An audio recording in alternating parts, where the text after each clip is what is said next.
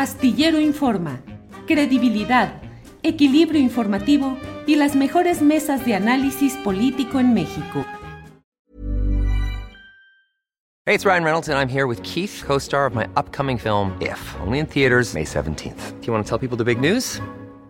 All right, I'll do it. Sign up now and you'll get unlimited for $15 a month in six months of Paramount Plus Essential Plan on us. Mintmobile.com slash switch. Upfront payment of $45 equivalent to $15 per month. Unlimited over 40 gigabytes per month. Face lower speeds. Videos at 480p. Active Mint customers by 531.24 get six months of Paramount Plus Essential Plan. Auto renews after six months. Offer ends May 31st, 2024. Separate Paramount Plus registration required. Terms and conditions apply if rated PG. Hiring for your small business? If you're not looking for professionals on LinkedIn, you're looking in the wrong place. That's like looking for your car keys in a fish tank.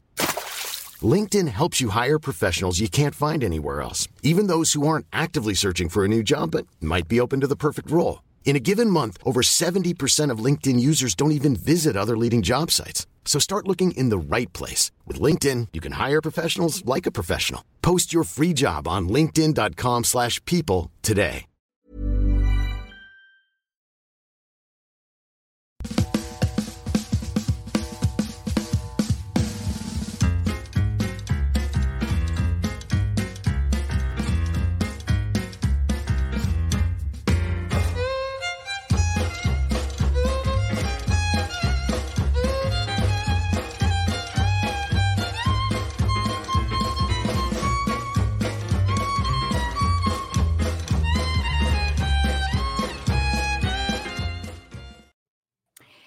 Es la una de la tarde en punto y estamos aquí en Astillero Informa. Gracias por acompañarnos en este miércoles 20 de diciembre del 2023. Somos Marta Olivia López. Y Arturo Cano, ambos en sustitución de Julio Astillero, a quien todo el mundo extraña, por supuesto, pero que se está tomando unas merecidas vacaciones. ¿No es así, Marta? Así es, y eso de vacaciones sigo insistiendo que es un decir, ¿verdad? Porque don Julio no para. Y hoy, eh, como todos los días, tenemos lo más actual y relevante en información, análisis, debate, mesa de periodismo, amores y desamores políticos. De todo eso vamos a hablar hoy aquí. Y para ello eh, arrancamos ya con el resumen de noticias que tiene lista nuestra compañera Alex Fernanda, que ya está por aquí. Hola, Alex. Hola Marta Arturo, ¿cómo se encuentran? Y pues sí, vamos a arrancar con que el día de hoy el presidente Andrés Manuel López Obrador opinó que todas las alianzas son buenas, esto al ser cuestionado sobre el respaldo de la alianza progresista integrada por expristas a la precandidata presidencial Claudia Sheinbaum. Dijo que las alianzas son parte de la política, más en tiempos electorales, y que no importa la mala fama que tengan algunos. Vamos a escuchar. Pues yo no puedo opinar sobre eso, nada más que todas las alianzas son buenas. Cuando tienen un objetivo superior, la transformación del país, el beneficio al pueblo, cuando hay por delante un ideal, si son buenos o son malos, si tienen mala fama o buena fama, pues eso depende ¿no? de cómo se vean las cosas. Estamos en víspera de una elección y se va a estar hablando mucho de eso, mucho, mucho, mucho. Y más porque está de por medio la sucesión presidencial gira por San Luis Potosí, Claudia Sheinbaum dijo ayer que la decisión de salir de su partido fue personal de cada uno y se verá si hay opción de incluirlos porque eso lo tiene que decidir Morena. Hay que ver qué pasa. Por otra parte, el presidente López Obrador dijo que en marzo concluirá la reconstrucción de Acapulco y Coyuca de Benítez, afectados por el huracán Otis. En conferencia de prensa matutina desde el puerto, aseguró que la recuperación va muy bien que se está apoyando a los hoteleros y que hoy inicia el tercer pago de ayuda a los damnificados. Reporta que se han entregado, entregado ya 96% de los apoyos para reconstrucción y limpieza. Producción, el video, por favor. Sin duda, en marzo al 100 del año próximo. En marzo vamos a terminar Estamos ayudando también a inversionistas, a hoteleros, de acuerdo al informe de la gobernadora de Evelyn, 4.534 habitaciones y 127 hoteles funcionando. Sí decirle a los que no fueron censados, por alguna razón, que sí van a ser tomados en cuenta. Lo segundo es sobre los eh, electrodomésticos. Se van a seguir entregando, los vamos a tener todos a finales de febrero. No se van a dejar de entregar, pero vamos a terminar en marzo, porque hasta finales de febrero los vamos a tener todos los paquetes. Es un certificado que voy a firmar, yo lo voy a firmar, y no va a ser un sello, lo voy a hacer personalmente. Me va a volver a salir el callo, este, porque son 250 mil. Se va a ir entregando conforme vayan terminando su construcción. En tanto, la gobernadora de Guerrero, Evelyn Salgado, ajustó la cifra de víctimas a 52 muertos y 32 desaparecidos. Seguiremos informando sobre lo que ocurre en Guerrero. Pasando a otro tema, el día de hoy, Clara Brugada tomó protesta como precandidata única del Partido del Trabajo a la jefatura de gobierno de la Ciudad de México. Vamos a ver un segmento de este evento convocado por la Comisión Coordinadora Nacional del Partido del Trabajo. A partir de marzo, la campaña constitucional, en donde estaremos desatando nuestros corazones, nuestras fuerzas para garantizar, para lograr que la población se movilice. Miren, vamos muy bien, muy bien. Todas las encuestas nos dicen que ganamos y por mucho a nuestros contrincantes. Pues ¿quién quiere en esta ciudad que gane los representantes del cártel inmobiliario y de la corrupción? Pues no, está muy claro corrupción o transformación.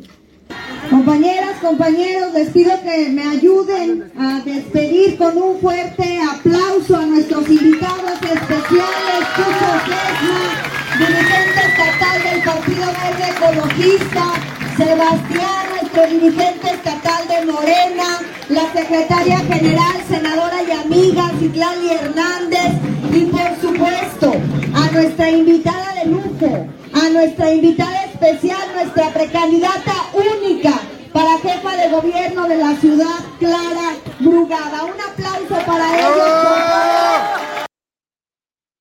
Y el Instituto Nacional de Acceso a la Información informó que dio cuenta de una investigación que inició una investigación contra el Aeropuerto Internacional de la Ciudad de México por el uso de datos personales del analista Denis Dresser, quien denunció que usaron las cámaras del lugar para hostigarla. Dresser dio cuenta en X antes Twitter que había un caos en el área de migración del, del aeropuerto y en respuesta a su publicación, la cuenta del Benito Juárez compartió información sobre su ubicación y la actividad que había realizado en las instalaciones. El instituto señaló que el propósito de la investigación será constatar los hechos ocurridos y las condiciones del uso de los datos personales. Hay que estar pendientes. Finalmente, el, senador Julen Rementería, coordinador del PAN en el Senado, anunció que ya dejará el camino libre a José Yunes por la candidatura a gobernador en Veracruz. En un video difundido a través de sus redes sociales, Rementería dice que tomó esta decisión luego de que no se realizó una encuesta que pidió con anticipación para seleccionar al candidato más competitivo y añadió que Veracruz es más importante que cualquier aspiración personal. Marta Arturo, regresamos con ustedes, pero antes de despedirme, nada más les recuerdo que toda la información la pueden encontrar en juliastillero.com.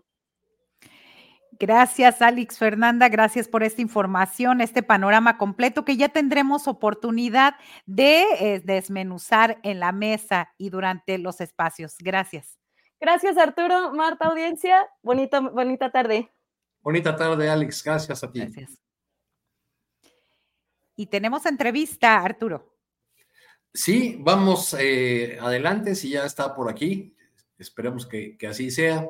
Eh, Armando Bartra, eh, un intelectual muy conocido, muy reconocido, una voz indispensable para entender el mundo rural mexicano y para, para entender, diría yo, en estos tiempos, a, los caminos de la, de la izquierda.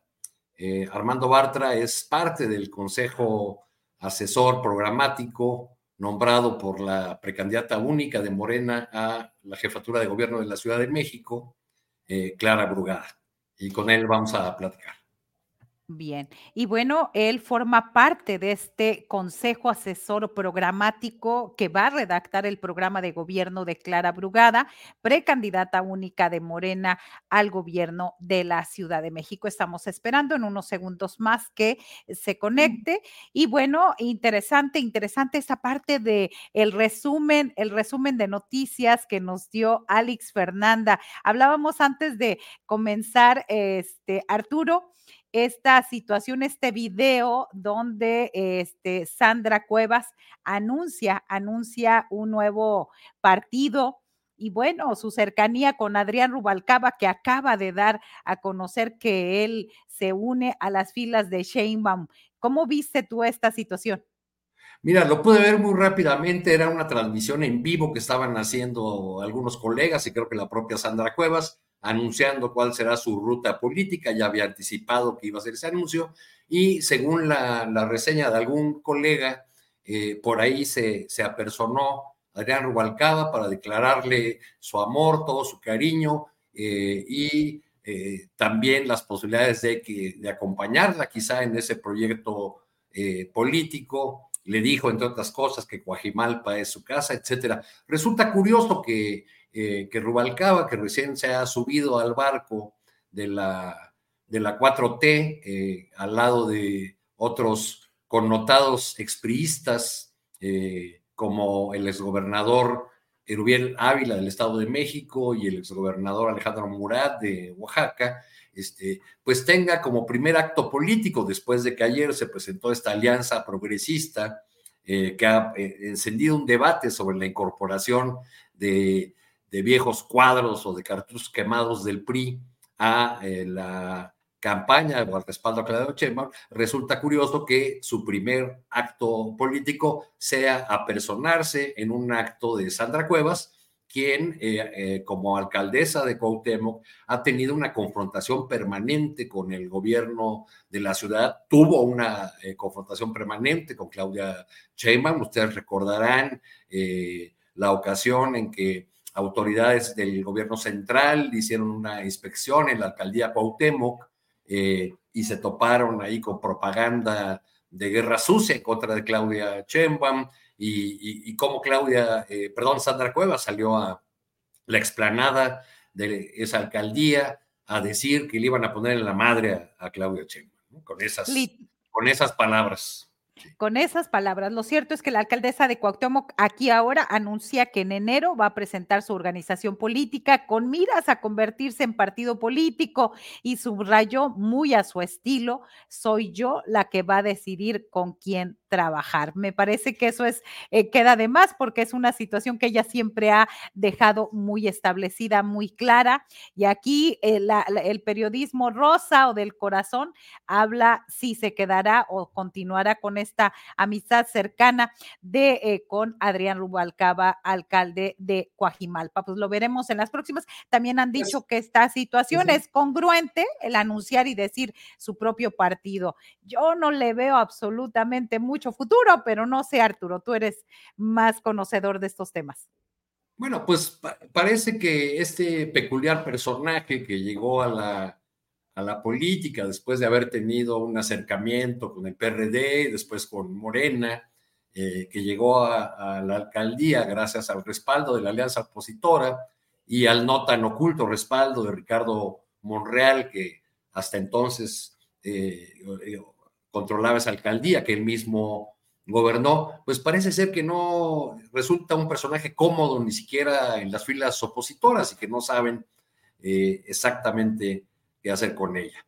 Los que han sido, en cambio, bien recibidos, pues son este conjunto de, de priistas al que me refería, esta alianza progresista. Hoy mismo el presidente de la República, a su manera, les ha dado la, bienvenida diciendo que, que, bueno, pues son buenas eh, las alianzas. Así que los que apenas ayer eran parte de la mafia del, del poder, eh, fue, eh, que operaron, según denuncias de morenistas en su momento, en contra de candidatos de, de Morena, que fueron parte de la eh, de las trapacerías electorales y de la corrupción, pues ahora son bienvenidos y prometen que no se incorporan en busca de, cargos, sino solamente para hacer un aporte desinteresado eh, a la salvación de la patria o algo así, porque es, es, es, muy difícil pensar que personajes como los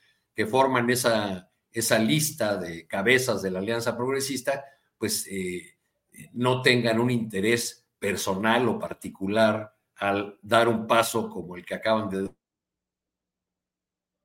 a la campaña de Claudia Sheinbaum. ¿no? ¿Cómo lo ves tú, Marta? Pues eh, eh, interesante lo que las palabras del presidente Andrés Manuel López Obrador hoy en la mañana, mañanera, cuando dijo todas las alianzas son buenas cuando tienen un objetivo superior, que es la transformación del país. Él dijo el beneficio del pueblo. Cuando hay por delante un ideal, un programa, cuando no nos mueve el interés personal, por legítimo que sea, sino nos mueve el servir a los demás.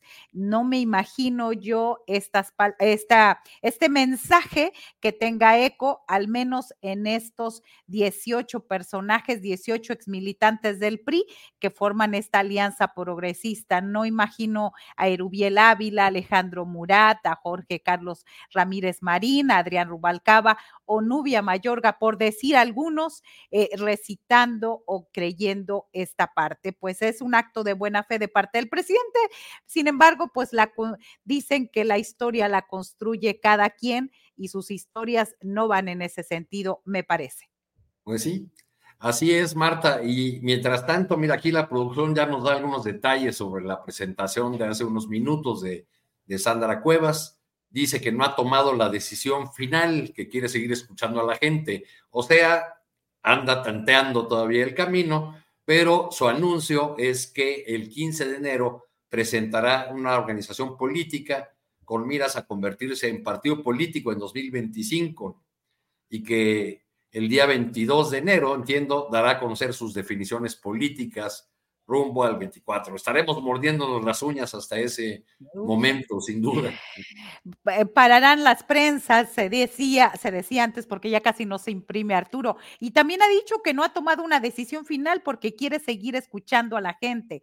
Eh, traducido en el lenguaje normal es sigo negociando para ver hacia dónde me inclino.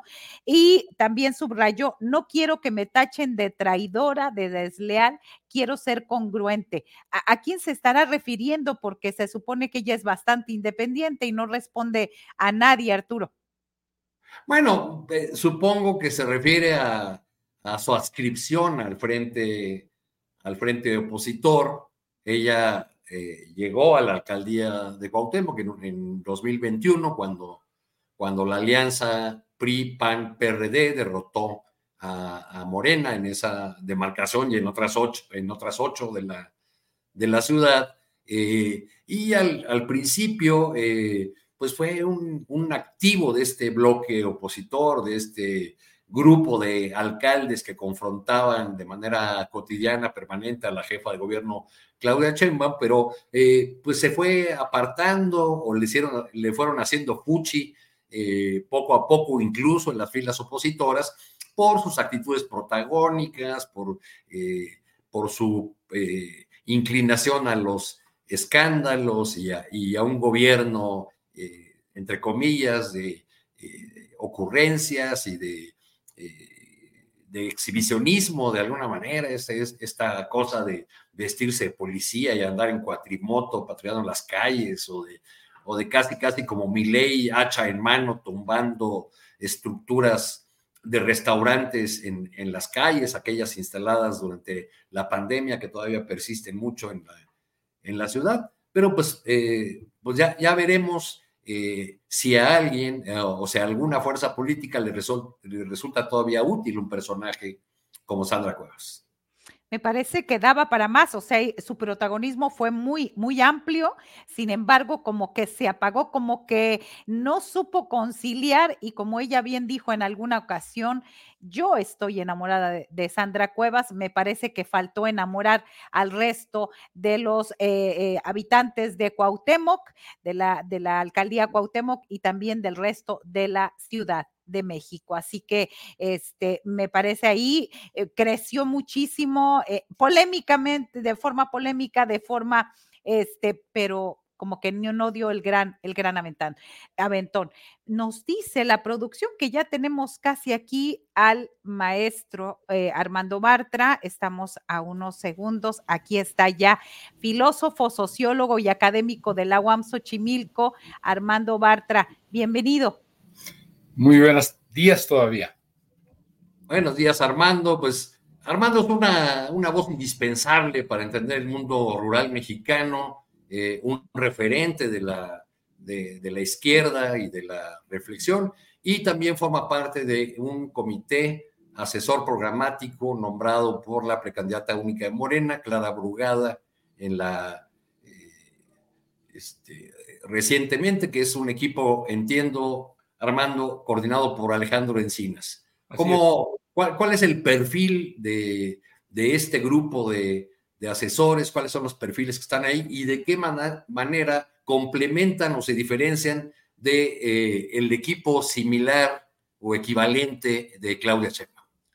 Sí, yo creo que son semejantes. Evidentemente la composición es distinta. Algunos están en los dos equipos, eh, que sin embargo creo que lo que importa más destacar en un primera instancia son las semejanzas. Se trata de dos equipos, de dos grupos, de dos comisiones eh, que tienen como tarea eh, organizar el, diálogo, ese es el nombre con el que se designa la función que cumple el que, el que nombró Claudia, o este, la construcción, asesorar la construcción del programa, pero en los dos casos se trata de la construcción colectiva de una propuesta programática para el próximo sexenio, el uno para el país, el otro para la ciudad, eh, a través del diálogo, a través de eh, la, apertura a la ciudadanía y a las diversas voces eh, de las ideas que debieran inspirar,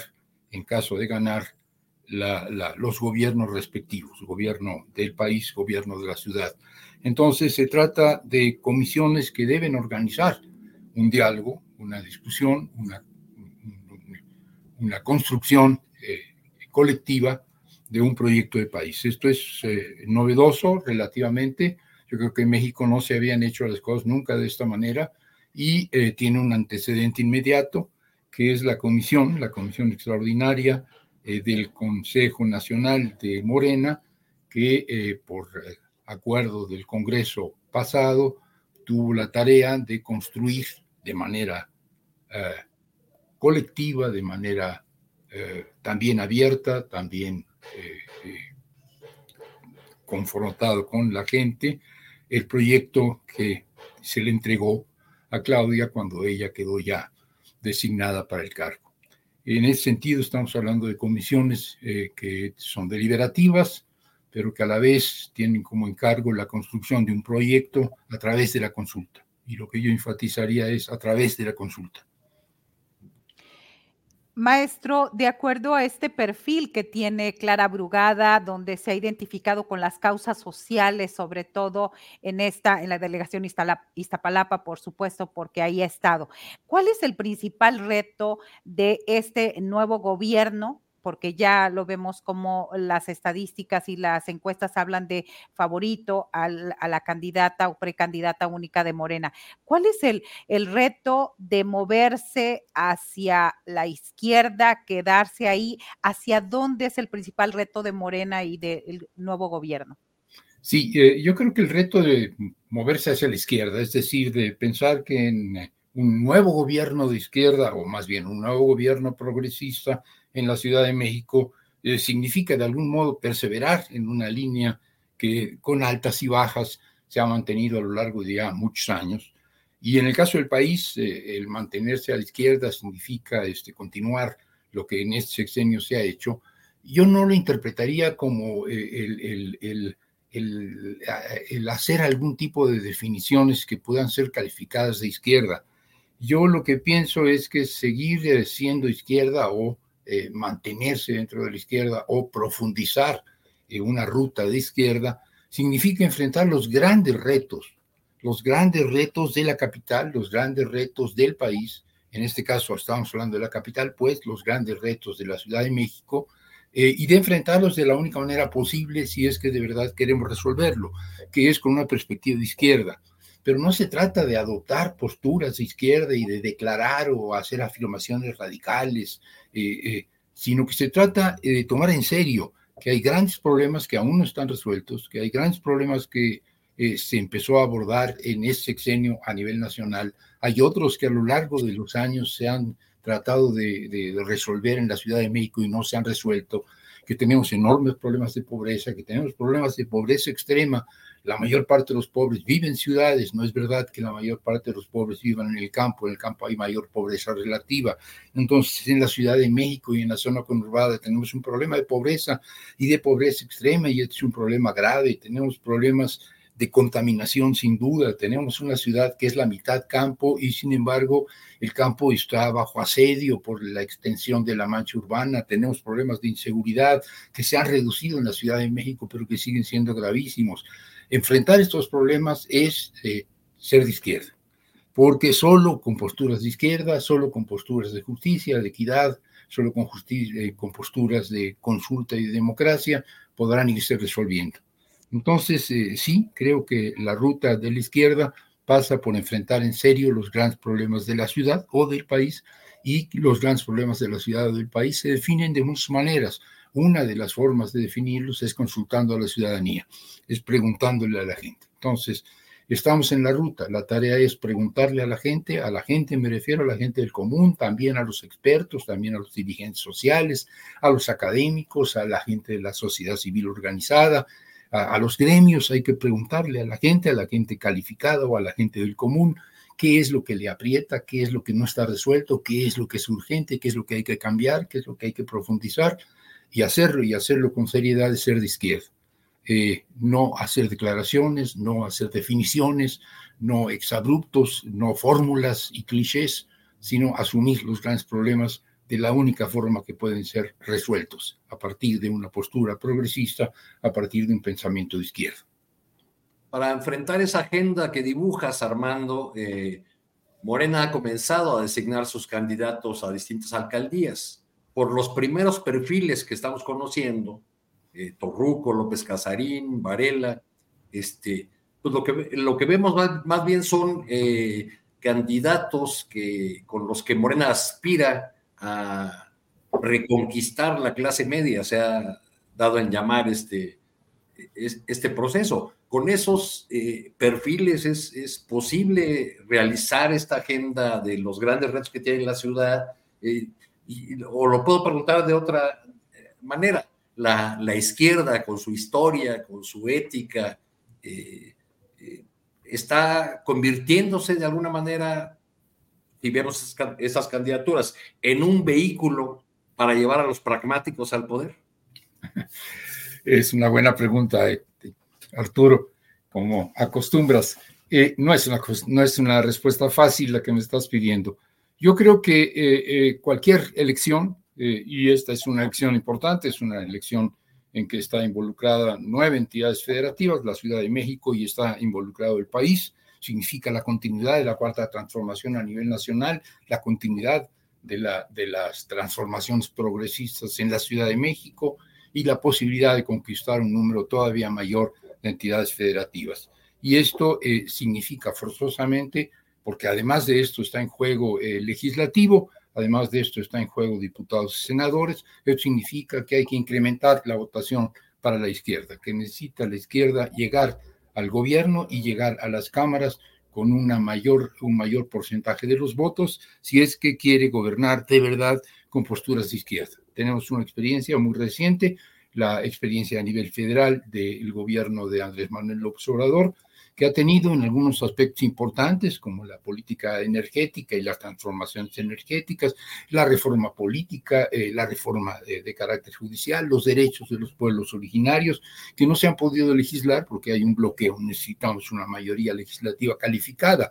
Alguien diría, necesita ser una planadora a la izquierda, pues sí, necesita hacer una planadora en el legislativo porque si no las transformaciones de fondo no pasan. Y necesita también mayoría en eh, los espacios del Ejecutivo.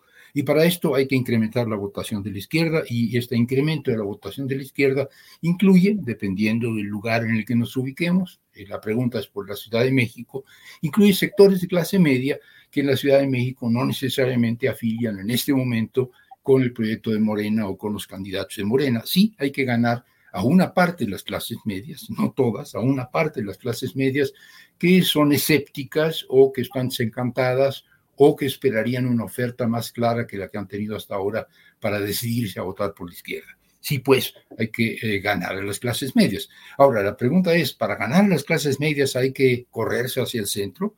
Para ganar las clases medias hay que hacerse un poquito de derecha, porque las clases medias quieren que seamos de derecha. ¿Es correrse hacia el centro o hacia la derecha la forma de ganar las clases medias? No lo creo, no creo que sea así. Creo que se gana a las clases medias y se gana a las mayorías populares, que son las que más importa, eh, con definiciones políticas, con eh, compromisos programáticos y con práctica política eh, en el gobierno, en el legislativo y en la militancia progresista. no es corriente a la derecha. La idea de que las clases medias están a la derecha, aún las clases medias de la Ciudad de México, creo que es un error. Eh, y esto se puede leer efectivamente en el perfil de las candidaturas. Yo creo que los candidatos, y no voy a ponerme a juzgar personas y nombres, eh, responden a una serie de decisiones en donde hay equilibrios que hay que mantener, hay fuerzas políticas diversas que se están sumando en un proyecto, estas fuerzas políticas buscan tener representación en los cargos de elección y se les asignan algunas de estas representaciones y esto provoca y va a provocar siempre que haya desconcierto, descontento, y quizás elección de personajes, de candidatos, no siempre los más adecuados. Yo eh, estoy convencido de que eh, no, se debiera, no se debiera pensar que los candidatos eh, con una definición política menos precisa, menos firme, menos identificada con su trayectoria, van a ser mejores candidatos. Y si hay algunos que parecen ser eh, candidatos ad hoc para una presunta clase media derechista eh, no son los más adecuados. Esa es mi opinión. La esencia de lo que quiero decir es, en efecto, necesitamos mayorías eh, en, la Cámara, necesitamos ganar gobiernos federal y estatales, necesitamos ganar la Ciudad de México y sus ahora demarcaciones administrativas, pero necesitamos hacerlo con candidatos que garanticen la continuidad del proyecto y ganar con estos candidatos aquellos que hoy están dudosos, no volteando a la derecha, no corriendo a la derecha. Maestro, en ese sentido, ¿cuál es su opinión acerca de estos 18 destacados militantes priistas, exgobernadores que están apoyando a la campaña presidencial de Claudia Sheinbaum? Sí, algunos se molestan mucho porque apoyen a algunas personas que uno no quisiera que estuvieran apoyando. Y yo creo que, el, temor no debiera estar en que apoyen quienes quieran apoyar, quienes quieran apoyar, quienes estén dispuestos a apoyar o quienes estén dispuestos a declarar que apoyan. Eh, el tema es si para comprar su apoyo o esperar su apoyo o obtener su apoyo hacemos algún tipo de concesiones de carácter esencial que no debiéramos hacer. A mí no me preocupan los apoyos, me preocupa cuál es el costo de estos apoyos, si es que lo hay, y si este costo de los apoyos es un costo impagable. Yo quisiera que todo el mundo apoyara la causa de la cuarta transformación, yo quisiera que todo el mundo simpatizara con los planteamientos de la izquierda, yo quisiera que todo el mundo apoyara a Claudia este, eh, a nivel nacional y a Clara a nivel de la Ciudad de México y a sus gobernadores, candidatos hoy a gobernadores y a diputados y a, y a senadores. Yo quisiera tener todos los apoyos del mundo, pero no a cambio de ceder principios fundamentales, no a cambio de ceder posturas políticas que no es necesario ceder. Entonces, eh, eh, no me preocupa que este, salgan en la foto y que se acerquen y que se aproximen y que levanten la mano. Eh, yo no voy a rechazar a nadie ni voy a decirle tú no vas a pasar y tú no vas a entrar. Lo que sí me parece que hay que dejar muy claro es a cambio de tu adhesión, a cambio de tu participación, a cambio de tu incorporación, no vamos a ceder absolutamente nada esencial. No estamos dispuestos a hacer concesiones a cambio de que se sumen a nuestro barco. No lo necesitamos, además. Claro. Eh, Armando, pues te agradecemos mucho esta, esta reflexión. Me hiciste recordar una charla reciente con un diputado local del PRI que hace unas semanas apenas se, se cambió de bando, se fue a, a Morena. Le pregunté cuando anduve, anduve allá por Culiacán que de cuántos minutos había sido la rechifla que le dieron a él y a otros priistas recién incorporados en un mitin allá en Culiacán y me dijo como 20 o 25 minutos, pero la teníamos bien merecida. bueno, eh, sentido del humor, sentido del humor. Si, si, si, si los chapulines tuvieran sentido del humor, serían mejor, mejor recibidos. Así es. Pues te agradecemos mucho el tiempo, la disposición. Podríamos seguirnos mucho hablando sobre este asunto, pero el, el tiempo se nos va, así que Muchas gracias, Armando Bartra. gracias a ustedes, gracias a ti, Martina, gracias, Arturo. Y este, aquí estaremos para lo que se ofrezca. Muy bien. Gracias. Muy agradecidos. Gracias, pues interesante, interesante. Y la pregunta, pues también, sobre todo, él desde, desde muy de la izquierda, desde una mente que ha estado muy cercana a Morena y que, que hable de estas definiciones. Y ya tenemos, ya tenemos aquí en nuestra siguiente entrevista, Arturo Auditorio, tenemos a Marta Cepeda del Toro, consejera nacional de Morena y secretaria general del Ayuntamiento de Manzanillo, Colima, suspendida ahora eh, y ella pues está haciendo una denuncia de, por violencia política de género, amenazas y persecución política de un grupo de funcionarios de élite en su estado y a nivel municipal que, que, buscan evitar que vaya por una candidatura en este próximo, ya muy cercano 2024. Bienvenida, Marta. Gracias, Marta Olivia. Un gusto saludarles. Muchas gracias por este espacio. Saludos, Arturo Cano. Saludos. Arturo. Sí, eh, Marta, cuéntanos o haznos el resumen de qué es lo que está ocurriendo. Ha sido suspendida, entendemos, en tu, en tu cargo, en la responsabilidad, eh, responsabilidad que tenías y haces una denuncia por violencia de género, pero curiosamente en Colima gobierna una mujer, Indira Vizcaíno. Sí, sí, sí, curioso, ¿no? Morena, además. Este, miren, si me permiten para darles contexto, eh, les platico que Manzanillo es un municipio, si bien pequeño en términos territoriales, es un municipio grande y estratégico para el país. Nos dicen que somos eh, la joya mejor escondida de México. Y esto tiene que ver porque aquí en Manzanillo hay, está asentado el puerto más importante del país. Por Manzanillo pasa el 45% de las mercancías que entran y salen del país. Y esto genera, eh, lo pongo en contexto, porque genera diferentes intereses económicos que se hacen presentes en esta coyuntura electoral. Además también, pues en Manzanillo, particularmente hoy replegados en la capital de Colima, pues están eh, los intereses vinculados al crimen organizado, están dos cárteles con presencia nacional, con un gran este, poder criminal, que también han estado presentes en Manzanillo porque pues les interesa eh, pues el que por este puerto pues también pasan eh, armamento, pasan drogas, pasan también precursores químicos. Y lo, lo planteo como un contexto de qué es Manzanillo. Anterior al 2018 que llegara un gobierno de Morena con la presidenta Griselda Martínez Martínez, hubo cuatro administraciones anteriores que todas ellas hoy en día están en el Partido Verde si bien fue una del PAN y tres del Verde, pues en realidad es el mismo grupo político que ahora están en alianza con Morena, en alianza con la gobernadora. Y bueno, en el 2018, cuando gana Griselda Martínez Martínez como presidenta municipal, llega a tomar decisiones pensando en hacer un gobierno honesto, un gobierno frontal contra la corrupción, donde se presentaron denuncias, siempre lo dijo la presidenta, no vamos a hacer tapaderas de nadie. También se llegó a limpiar la policía. Eh, una de las primeras decisiones fue dar de baja 80 elementos, hoy van más de 200, con el ánimo de limpiar y de quitarles esta influencia que tenían estos grupos criminales en los cuerpos policíacos. Hoy tenemos una policía muy, muy distinta. Al grado que Zelda Martínez terminó viviendo en la zona naval. Así es. Al año... seguridad. exactamente. Al año de que se gana, eh, en el 2018, poquito menos, se da este atentado. La presidenta recibe en el vehículo en el que circulaba cerca de 36 impactos de bala. Y bueno, que además fue acompañado de una estrategia muy, muy dura, muy, muy violenta, eh, mediática, pero también de diferentes poderes del Ejecutivo del Estado, de la misma antes llamada AFI, Administración Portuaria Integral, y de diferentes grupos de poder, incluyendo a estos del verde que se les había derrocado democráticamente en las elecciones.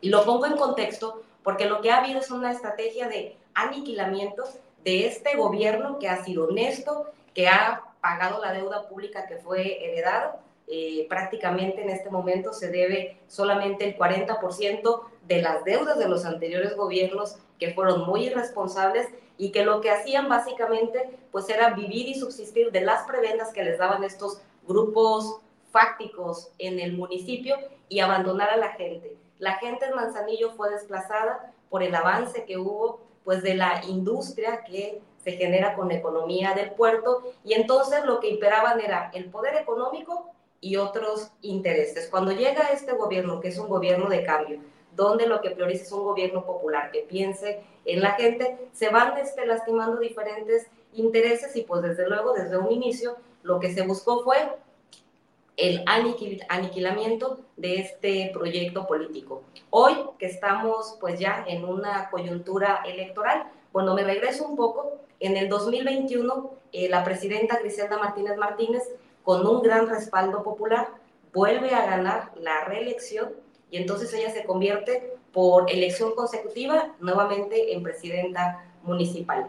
En, el, en este gobierno yo participo como secretaria general del ayuntamiento y ahora ya, pues en las vísperas de un proceso electoral, con lo que nos encontramos es que estos intereses, la comunidad portuaria ya tienen candidata, la propia gobernadora ya tiene candidato, el Partido Verde Ecologista, este grupo que por 16 años gobernó y si me voy un poquito atrás, me voy a encontrar con un gobierno del PRI que también ahora ya está en alianza con la gobernadora y ahora lo que han querido pues es imponer a una candidata y como no tienen el respaldo popular, porque la gente en Manzanillo es muy clara, es muy consecuente, tiene muy claro qué gobierno en realidad sí se ha preocupado y se ha ocupado porque haya un avance en términos de la calidad de vida, con este gran respaldo que se tiene, la presidenta aquí en Manzanillo tiene una aceptación del 70%, que es muy, muy amplia, en el estado casi del 50%, y entonces, bueno, pues ahora lo que ha sucedido es que un grupo de regidores que se hacen llamar los regidores de la gobernadora han presentado una denuncia, eh, una denuncia en mi contra por un acto que es administrativo, pero que le quieren dar la connotación de ser un delito, un ilícito penal, y pues les prosperó muy rápido, tan rápido que en el mes de noviembre, el pasado 26, eh, fui vinculado al proceso y fui separada del cargo.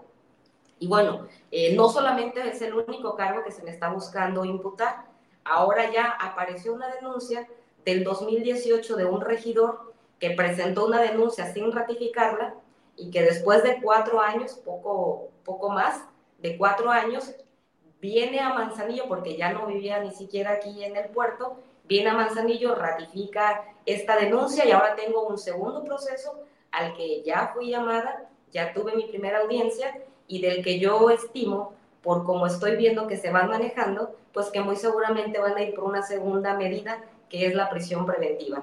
¿Por qué lo veo así? Porque el fiscal del Estado que tiene bastantes problemas de seguridad eh, en el Estado. Somos actualmente muy deshonrosamente y muy lamentable para la gente, para este, quienes vivimos en el estado de Colima, pues es el primer lugar en homicidios dolosos, es el primer lugar en feminicidios, el cuarto lugar en extorsiones, primer lugar también en robo a casa habitación, es decir, hay una incidencia eh, delictiva muy, muy fuerte. También hay actos de corrupción que han sido denunciados del anterior gobernador José Ignacio Peralta Sánchez, del que la gobernadora fue parte de su gabinete, hay señalamientos de haber desviado solamente uno de ellos, aunque señalamientos hay muchos, pero este, que ya están en la Fiscalía Anticorrupción, de haber desviado eh, más de 500 millones de pesos de las aportaciones de los trabajadores al Instituto de Pensiones que fueron desviados y esas carpetas no avanzan.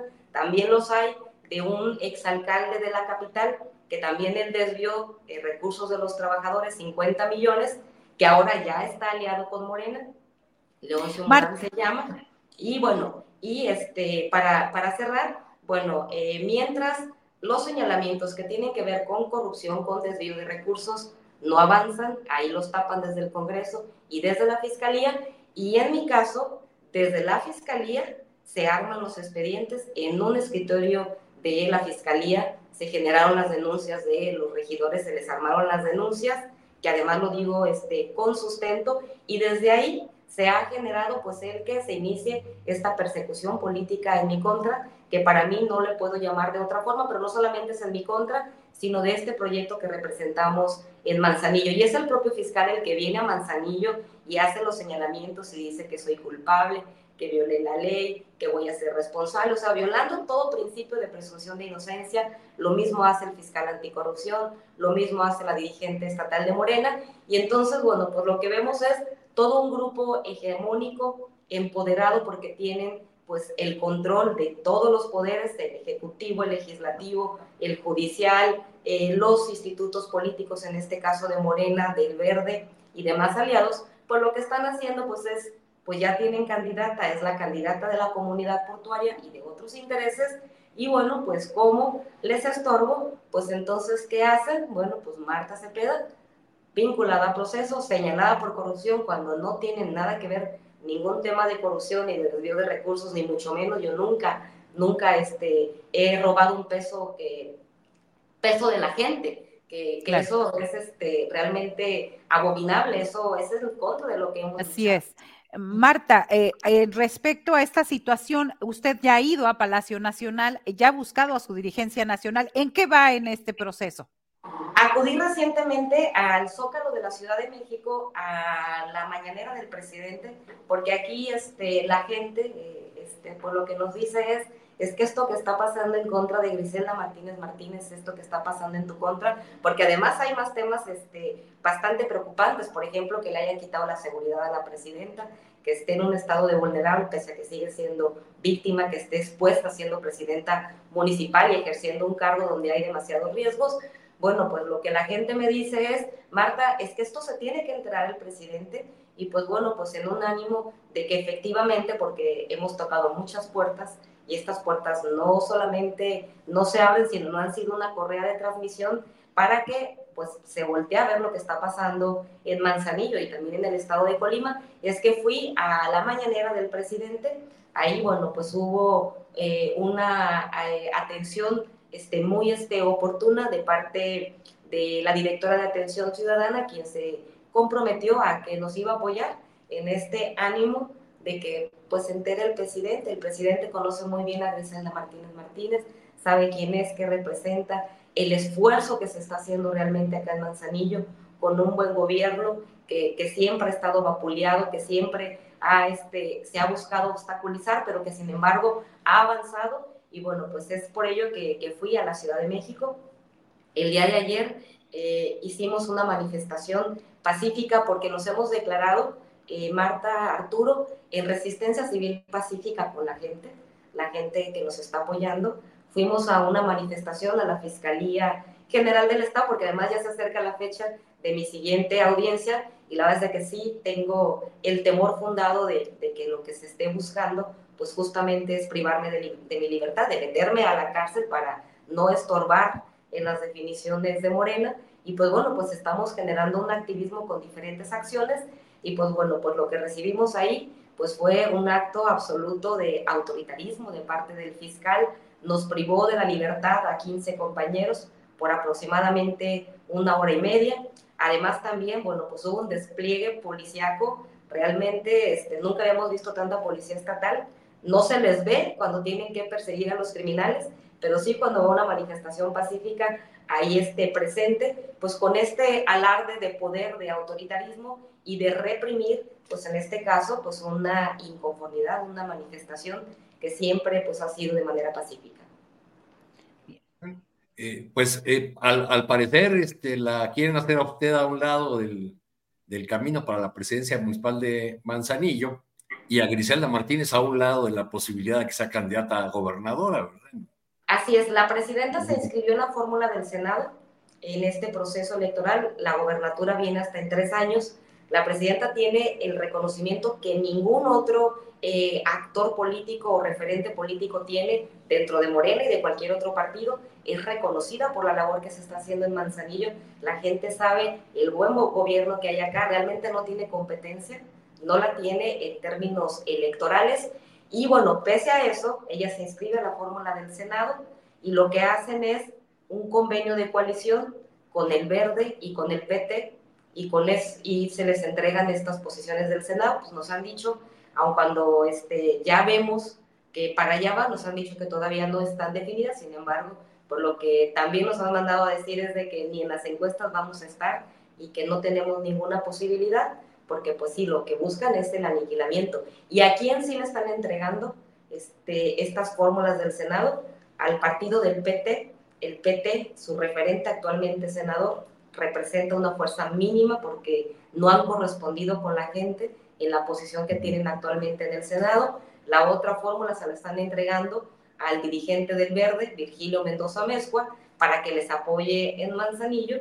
Y pues este eh, personaje pues es el mismo que viene y genera una descomposición social en Manzanillo, que es un gobierno que representó la corrupción prácticamente por cuatro administraciones y que además de Juan Manzanillo, nosotros cuando llegamos recibimos al municipio más inseguro del estado. Hoy se ha bajado en un 60% la incidencia con varias estrategias, pero en aquel tiempo les hacían llegar cabezas a, las instalaciones del ayuntamiento, les mataban a funcionarios, había pues siempre un señalamiento de eh, vínculos insospechables, o bueno, sí sospechables, pero innombrables, y, y que bueno, pues son a estos actores políticos o a estos personajes a los que ahora les están entregando porque son aliados estas dos posiciones. Y entonces nosotros lo que vemos, pues es que esta imposición es una traición es una traición a quienes militamos en Morena,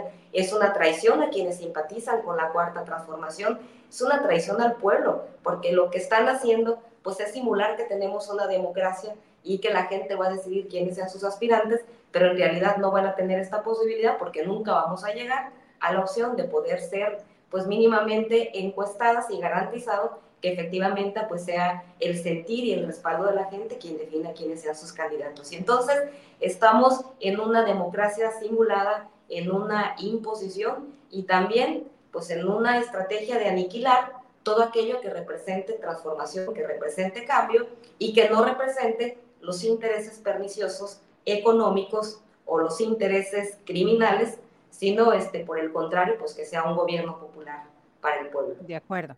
Gracias, gracias por su tiempo, Marta Cepeda del Toro. Ahí está todo lo que está sucediendo allá en Manzanillo, en Colima, y estaremos aquí puntualmente dando seguimiento. Gracias por esta entrevista. Gracias y buenas tardes. Por, el, por el contrario, les agradezco a ustedes. De favor, salúdenme a Julio. Yo desde los 15 años ya leía la columna astillada en la jornada, pues soy este, seguidora de, de, su programa, estoy siempre muy atento y pues bueno, eh, este, me dio mucho gusto tener esta entrevista con ustedes, pero por favor, salúdenme a Julio y no nos abandonen en, en el país. Habemos realmente regiones donde están pasando cosas buenas, pero también están pasando cosas Siempre hace falta ir a la si no se preocupe. Si lo vemos, para mí es como algo sutil, algo pequeño, muestra algo muy denso que está pasando actualmente en el país y que tiene que ver con lo que ahora se está construyendo dentro de Morena que no quisiéramos que se degenere en lo que ha sido pues, el viejo régimen. Así es. Gracias. Muy buenas tardes. Por el contrario, gracias a ustedes. Pues ahí la situación, Arturo, y nos vamos a nuestra siguiente entrevista. Corre y corre. A ver si, a ver si les atienden en, en presidencia, porque Gabriela Romero, que es la actual directora de Atención Ciudadana, no, no tiene derecho de picaporte, como lo tuvo en su momento eh, Leticia Ramírez, que ahora es secretaria de Educación Pública. Arnoldo, muy buenas tardes. Aquí corriendo, corriendo, te saludamos. Y Juan, la mesa en día que no te corresponde. No, no, bueno, una disculpa por no haber estado ayer. Tenía pésima señal en un lugar al que me invitaron a comer y que no pude eludir la invitación y dije, ¿para qué los hago sufrir? Mejor. Les aviso. Arnoldo, ¿cómo va la situación en Salvatierra, Guanajuato? A mí me parece que esta declaración del fiscal de decir que eh, este es un cártel de ahí, local, regional. Eh, me parece mucho a la versión que nos dan cuando estamos reporteando y nos dicen, asaltaron este banco, pero no se preocupen, es gente de fuera, no tiene nada que ver. Me parece que de repente esos argumentos que da la, la policía o, o los encargados de la Procuración de la Justicia nos dejan más dudas que certezas. ¿Cómo está la situación ahora en Salvatierra y cuál es tu visión al respecto? Bueno, Carlos Amarripe es especialista en las dudas. Las dudas ya son una ventaja, porque antes el tema era la negativa absoluta y total de información. Solo él sabía lo que estaba pasando. Mira, está sometido a una fuerte presión. Y la presión no proviene tanto de la inclusión del tema en la agenda presidencial o del hecho de que medios de comunicación nacionales e internacionales estén encima de este tema, sino tanto más bien del hecho de que la precandidata panista a la gubernatura Livia Denise García Muñoz Ledo, con quien todo el aparato político del PAN pues quiere en estos momentos quedar bien, está sometida también a interrogatorios sobre el tema, más por el hecho de que el gobernador Diego Sinue Rodríguez Vallejo lo ha eludido por completo. Hoy se celebran en Guanajuato una ceremonia que, se inventaron un poco, los 200 años de Guanajuato como Estado soberano. Eh, después de la independencia de México, etcétera, y un, poco está bien, hay, que celebrar esas cosas, pero le han dedicado todo el año. Y el día de hoy hay una sesión solemne del Congreso, ya, ya la hubo, y una misa, una, una misa en, la, en León, en la catedral, oficiada por el arzobispo, donde está toda la clase política panista. Eh, vaya manera de, de, celebrar el asunto, pues, eh, en un estado que fue, que fue republicano, liberal, etcétera, ¿no? Lo fue en el siglo XIX, ya, esa historia es vieja. Y el gobernador fue eh, abordado por los medios de comunicación sobre el tema y su respuesta fue, tengo mucha prisa, ya voy tarde, estoy retrasado en la agenda, etcétera. No volvió a tocar el tema. O sea, después del tuit tardío del domingo en la noche, cuando había pasado pues casi dos, más de 12 horas del evento, no ha vuelto a decir esta boca es mía. las, preguntas, las preguntas han ido a, a Livia García, la aspirante panista, en este momento precandidata, y le ha entrado un poco más al tema y ha dicho de nueva cuenta que va a haber cambios en Guanajuato, que ya tiene mano firme y que la estrategia se va a modificar. En alguna crítica, pues implícita, como tienen que ser los candidatos, creo que hasta Claudia de repente le han entrando algunas críticas a la política de Andrés Manuel, ¿no? Eh, entonces me imagino que Samarripa, que de todas formas, aunque tiene un mandato de cuatro años más, de nueve años completos de los que lleva cinco, pues sabe que eh, su, su, flanco más débil es precisamente del lado del PAN, del lado de la posible mayoría panista en el Congreso, y me imagino que eso es lo que lo tiene más preocupado que cualquier otra cosa, que las víctimas, que los padres de, familia de estos jóvenes, que la polémica con el presidente, etcétera. En cuanto a la explicación a la que tú te refieres, Marta Olivia, me, me parece central lo siguiente. La primera versión de que querían entrar a la fiesta no se los permitieron y regresaron a efectuar esta masacre, esta matanza, eh, pues francamente es únicamente la versión de primerísima mano de los sobrevivientes del ataque. Y yo me imagino que personas sometidas al estrés postraumático, que después de los eventos que vivieron ahí, que muy probablemente muchos de ellos ni siquiera se dieron cuenta de los acontecimientos. Ustedes han ido a fiestas masivas Y la verdad, lo que pasa en la puerta del evento, lo que pasa, no, todo mundo se percata eh, eh, en sí, ¿no? Entonces, esta, esta primera explicación, producto de entrevistas levantadas en las horas siguientes al ataque, es lo que Samarripa utiliza como hipótesis de trabajo. Me parece muy pobre, ¿no? Es, es, parte del tema, es parte de la investigación. Salir a soltarla así de inmediato en crudo, me parece efecto de la presión que tiene encima. La complementan después con este tema de que ya analizaron las, los casquillos percutidos y que pertenecen a armas que han sido empleadas en otros delitos. Punto número uno. ¿Cuándo fueron esos delitos? Porque si me dice que fueron hace un año o que fueron hace seis meses, pues eso me habla de la impunidad que hay en Guanajuato. porque se cometen delitos con armas identificadas y no hay una persecución de esos responsables, ni una tarea de inteligencia? Supongo que no son delitos menores. Me gustaría mucho saber si, por ejemplo, el asesinato del regidor panista en Salvatierra de hace algunas semanas está vinculada con un arma de, estas, ¿no?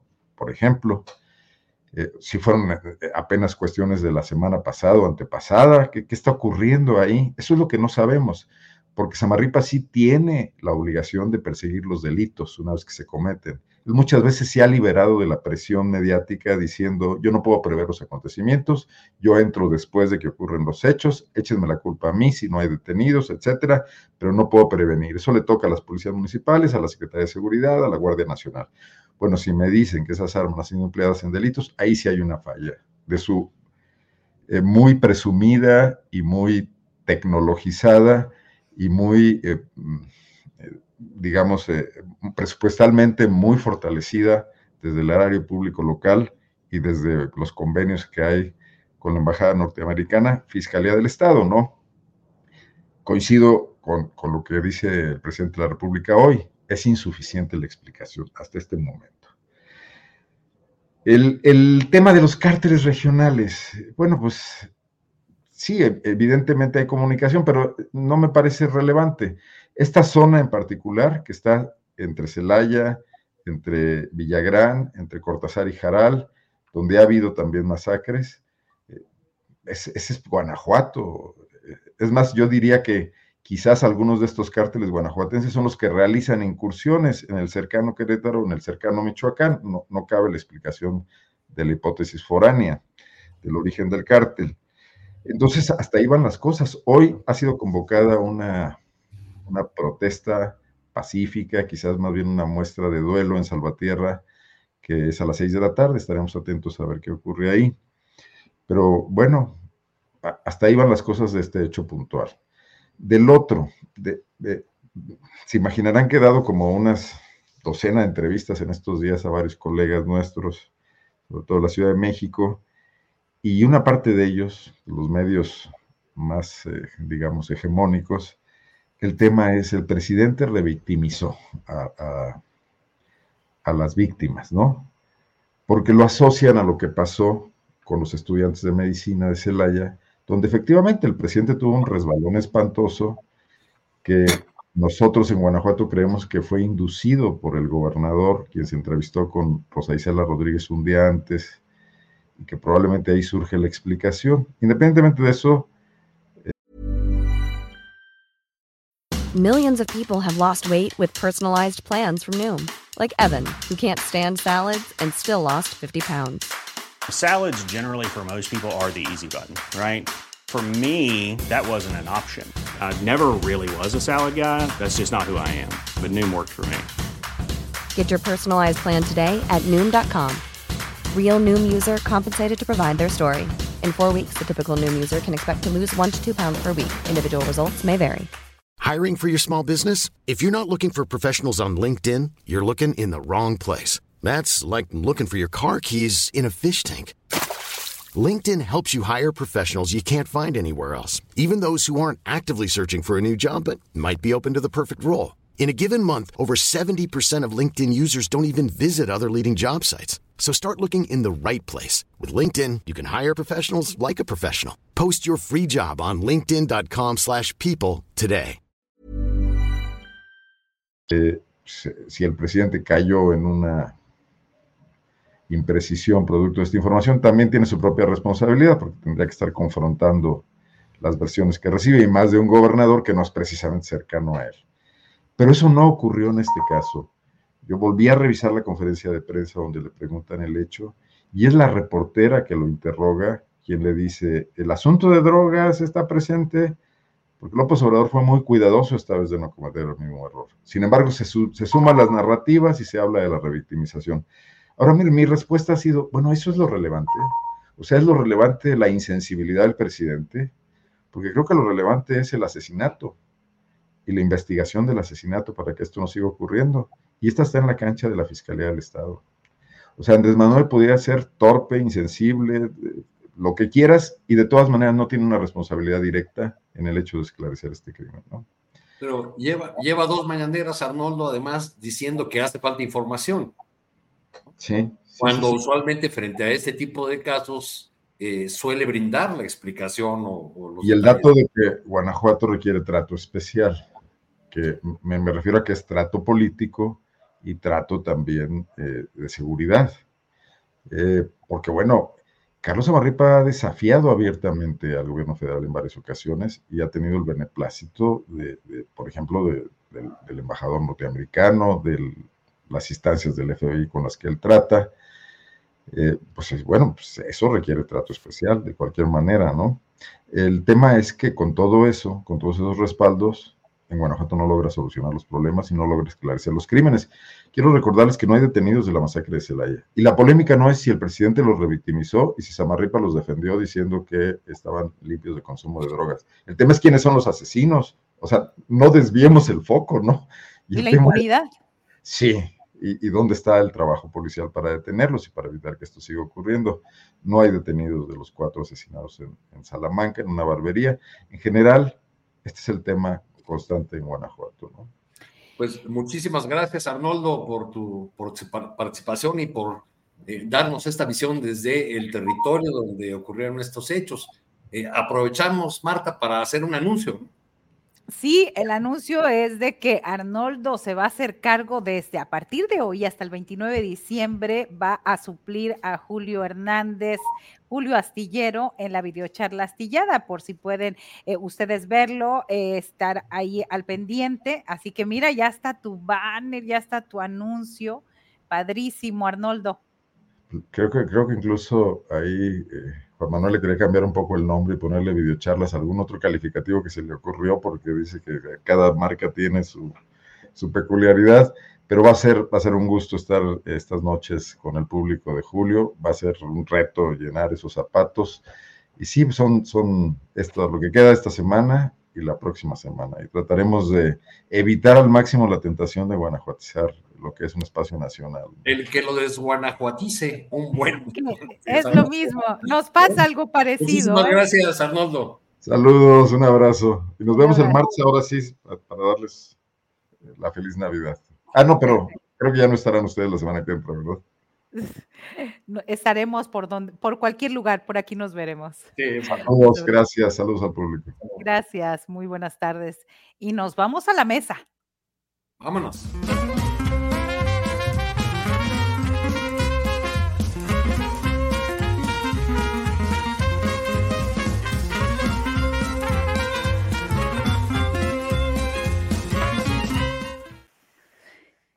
Pero muy buenas tardes. Hoy me toca aquí moderar esta mesa. Es un privilegio compartir espacio. Empezamos por acá con Ingrid Urgeles. Ingrid es abogada, doctora en literatura y analista. Bienvenida, Ingrucha. Gracias, Marta Olivia. Bueno, nos vimos ayer y un saludo a Arturo y a Mario. Qué agrado compartir mesa. Saludos. Saludos. Mario Campa, bienvenido, economista, politólogo y experto en política económica y finanzas internacionales. Hola, ¿qué tal, Marta? Un gusto estar acá. Saludos a Julio también a la distancia y un gusto estar eh, compartiendo mesa también con Ingrid y Arturo. Y Arturo Cano, nos acabamos de ver y aquí es un privilegio siempre compartir espacio, Arturo. Muchas gracias, Marta. Pues los temas son variados, los temas escucharon, no sé si alcanzaron a escuchar parte de lo que nos dice Bartra acerca de esta, pues estas alianzas, la alianza progresista, estos 18 destacados, destacados en, en el PRI, hay que decirlo, y su incorporación en la campaña de Claudia Sheinbaum. Pregunto y este comenzamos Ingrid, las alianzas, ¿hasta dónde y para qué?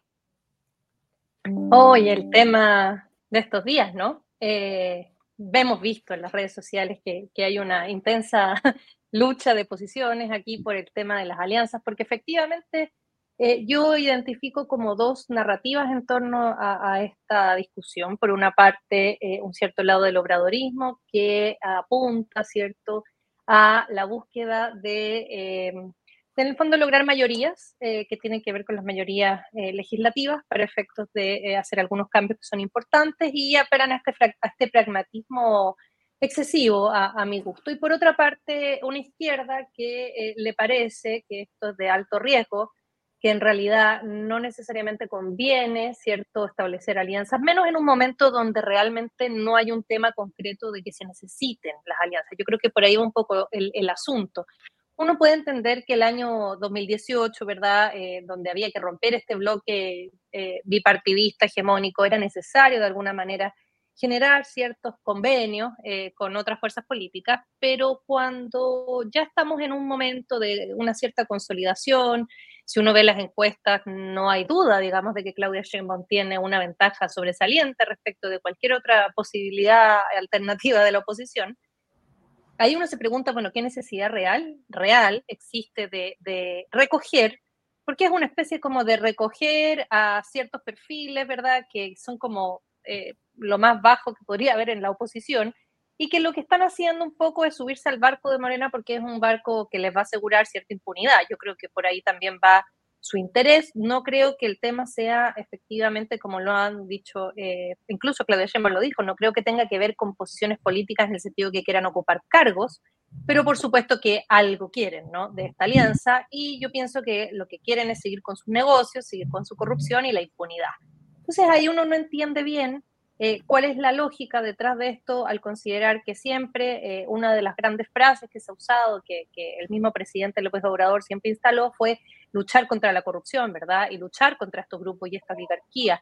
Y en este minuto, eh, volverlas a retomar y de alguna manera asegurarles esta impunidad es una cuestión compleja que uno tendría que empezar a desglosar y, pensar, bueno, esto no sé si será algo que tenga que ver con la impericia o tiene que ver con eh, ya un excesivo interés por tener un poder eh, ya muy supremo y hegemónico a propósito de la discusión por la hegemonía gramsciana, que ahí Mario vi que contestó.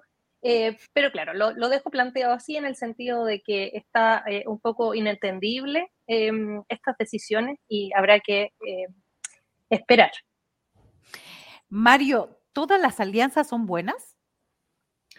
No sé si, yo, yo no sé si todas las alianzas son buenas, no creo yo personalmente que todas necesariamente.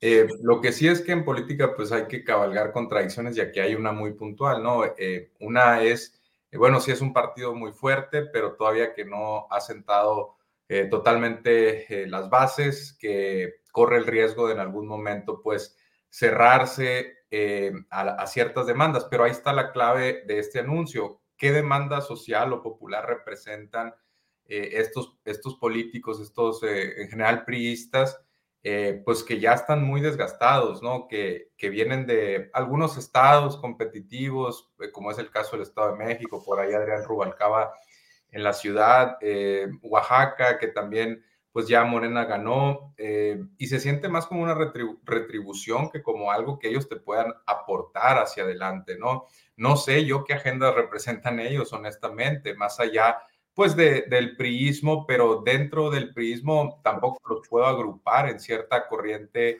ideológicamente coherente, ¿no? Eh, sí hay una disputa, no sé si, bueno, en, en clave gramsciana podríamos enmarcarlo como hegemonía, pero más concreto yo diría que hay una disputa por el, por el PRI, por el elector del PRI que en estos momentos está descobijado. Eh, parte del, del, PAN está tratando pues de acogerlo. El problema es que al no nombrar un candidato, pues el PRI se queda pues eh, falto de una representación. Eh, y entonces ahí yo creo que Morena siente que puede atrapar o, o, reclutar, cooptar a una parte de ese prismo nacionalista, pero ahí partimos del supuesto heroico de que es el prismo nacionalista y no el priismo acomodaticio, el priismo neoliberal, ¿no? Eh, entonces, no me queda claro que estos perfiles representen una demanda concreta, una demanda que es lo que está pensando eh, Gramsci cuando se refiere a hegemonía, ¿no? No, no, no es únicamente la burda cooptación que puede eh, deformar en transformismo o que te puede llevar a una revolución pasiva, que sería lo peor, ¿no? Una revolución desde el poder, desde arriba, que incluso rompe procesos sociales. Eso debe cuidarlo Morena si aspira a ser un, partido verdaderamente transformador y no uno reformista, gradualista, del más tipo socioliberal o socialdemócrata, ¿no? Esos equilibrios tiene que guardar eh, Morena. A mí en lo personal, eh, insisto, no me gustó esta alianza. Yo creo que sí hay que abrir el partido, eh, pero experiencias anteriores me llevan a suponer que algunos de estos sí van a terminar en, en Morena, en algunos cargos importantes, no sé si todos, eh, y me gustaría que esas alianzas fueran con, con verdaderamente los sectores populares, con demandas eh, populares concretas, sociales, ¿no? No, no con las cúpulas de un partido que viene cayendo, ¿no? Como dice Ingrid, ¿qué tanto lo necesitas si vas ganando por 35 puntos en promedio? Sí, gracias. Arturo Cano, cuando vemos esa foto donde van caminando, esa rueda de prensa y eso, eh, ¿qué te evoca? conociendo las trayectorias de esos priistas, ¿qué le aportarían cada uno desde tu punto de vista o los más destacados, en este caso, a esta candidatura de Claudia Sheinbaum? Sí, pues por ahí deberíamos empezar, por las cartas credenciales de estos personajes. Hablemos de los, de los dos eh, o tres más emblemáticos.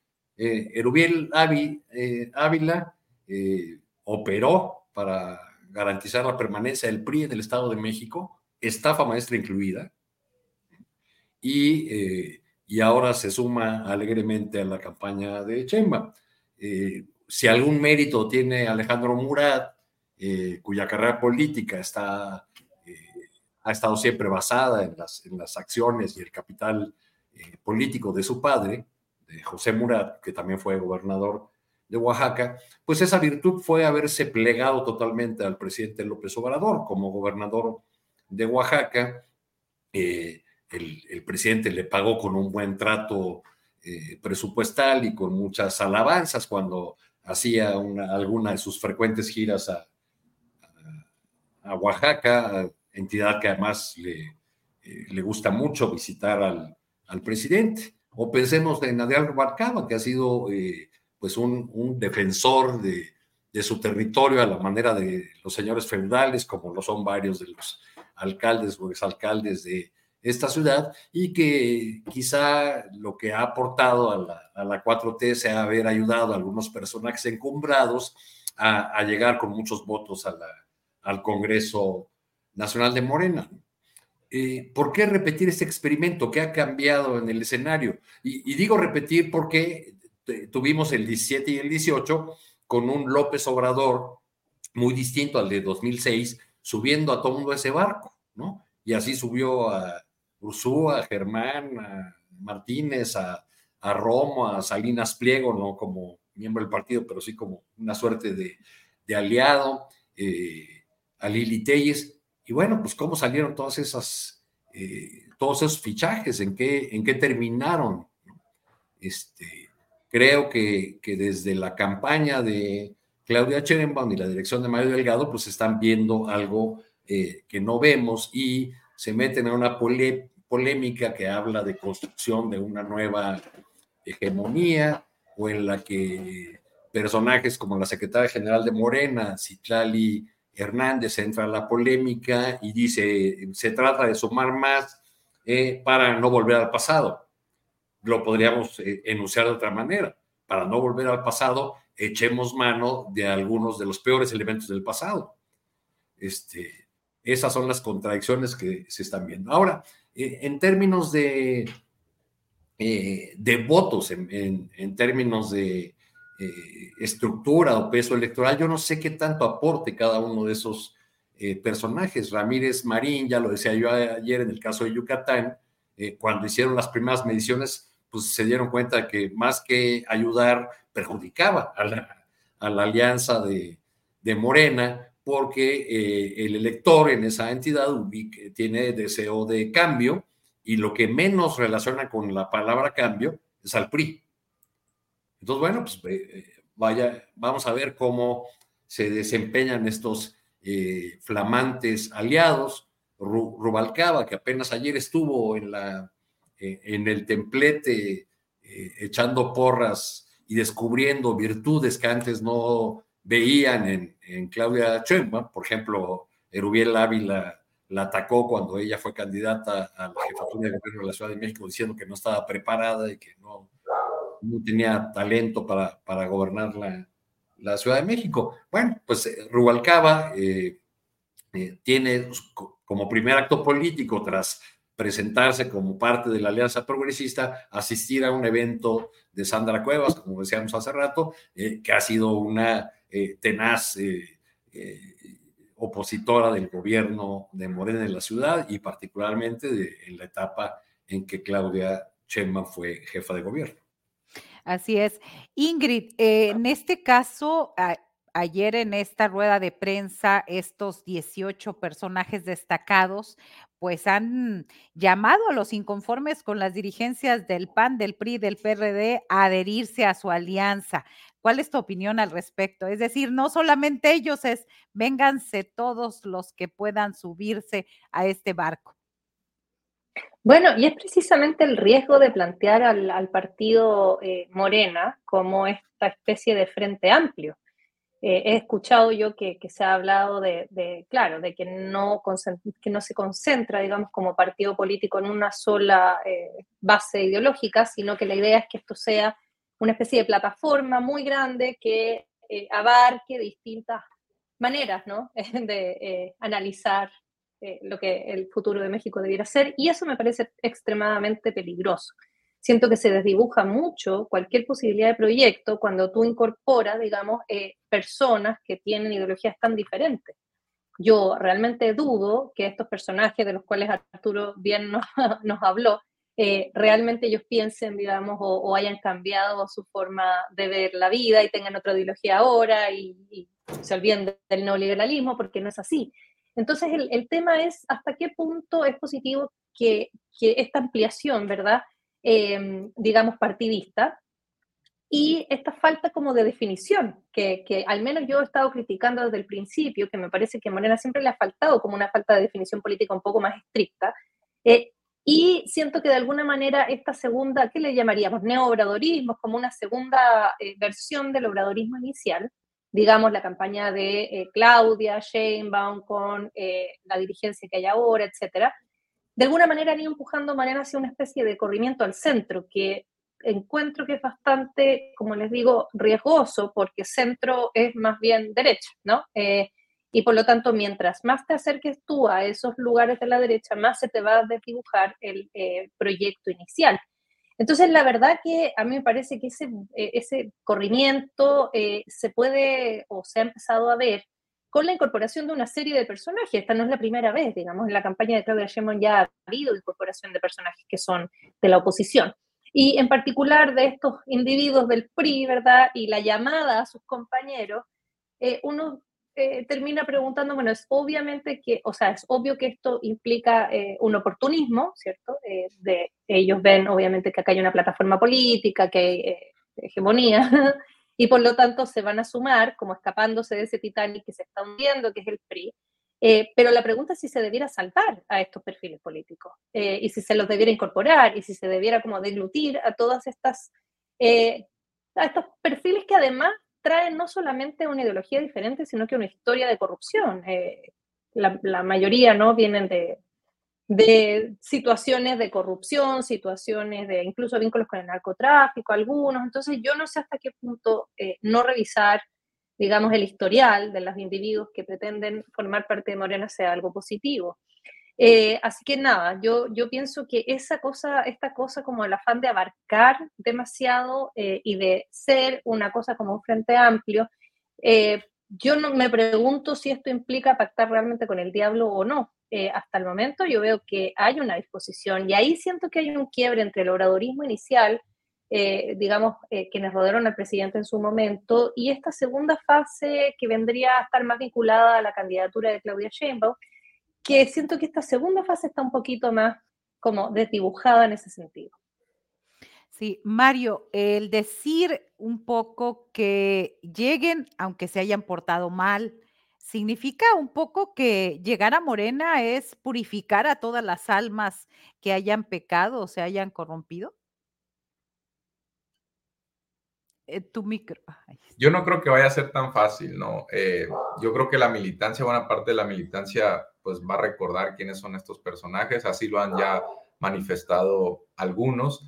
Eh, todo depende también de qué rol se les vaya a dar, pero de cualquier forma no va a ser sencillo. Yo creo que hay una misión muy concreta, ¿no? Que es desfondar, intentar desfondar al PRI y absorber su, su digamos, su, su misión histórica y darle eh, algún segundo o tercer momento, ¿no? Yo creo que esa es la intención muy concreta de, de esto en particular, aunque también en, etapas anteriores de Morena creo que también eh, hubo más eh, diálogo o más intento de cooptar a figuras del PAN. En este caso se ha vuelto un poco más complicado porque nominaron a una candidata que surge de sus filas, ¿no? Entonces, el, el candidato más obvio en este caso, en esta elección, eh, es el PRI. Ahora, hay una premisa que creo que puede ser equivocada eh, o tendríamos que cuestionarla, que es que eh, estamos en, medio de un, juego de suma cero, cuando no necesariamente es así. ¿A qué me refiero? Que se parte quizá del supuesto de que cualquier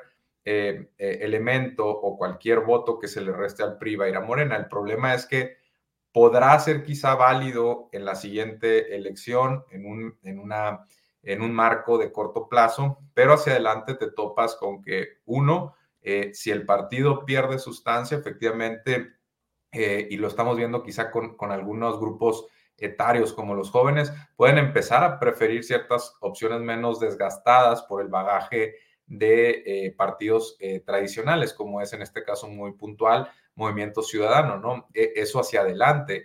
Ahora, no necesariamente eh, va a ser únicamente Movimiento Ciudadano la opción de aquellos que empiecen a, ver a Morena como un partido joven viejo o viejo joven. Eh, puede ser que también una parte del electorado se abstenga de ir a votar.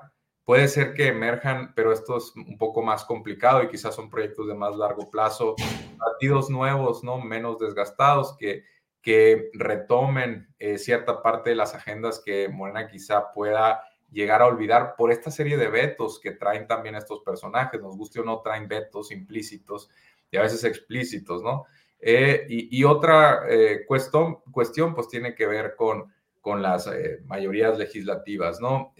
Mm, creo que buena parte de la mm, mentalidad de Morena en este caso está puesta en lograr las dos terceras partes eh, de la Cámara, eh, pero pues queda, insisto, la cuestión de si no se dejarán por ahí desatendidas ciertas demandas a ciertos grupos eh, muy puntuales. También se corre el riesgo de que las bases pues pierdan energía, ¿no? Que, desgalvanizar a las, a las bases, ¿no? Quitarles cierta, cierto motivo de ser. Entonces, puedes crecer, digamos, en términos de simpatías, pero en el promedio pueden ser simpatías eh, pues menos dispuestas a defender tu proyecto, menos ideologizadas, menos convencidas de que representas una transformación o algún tipo de revolución democrática, ¿no? Entonces, eh, insisto, pues aquí no se trata eh, de que de decir, pues es un error completo o un triunfo completo. Yo creo que hay contradicciones,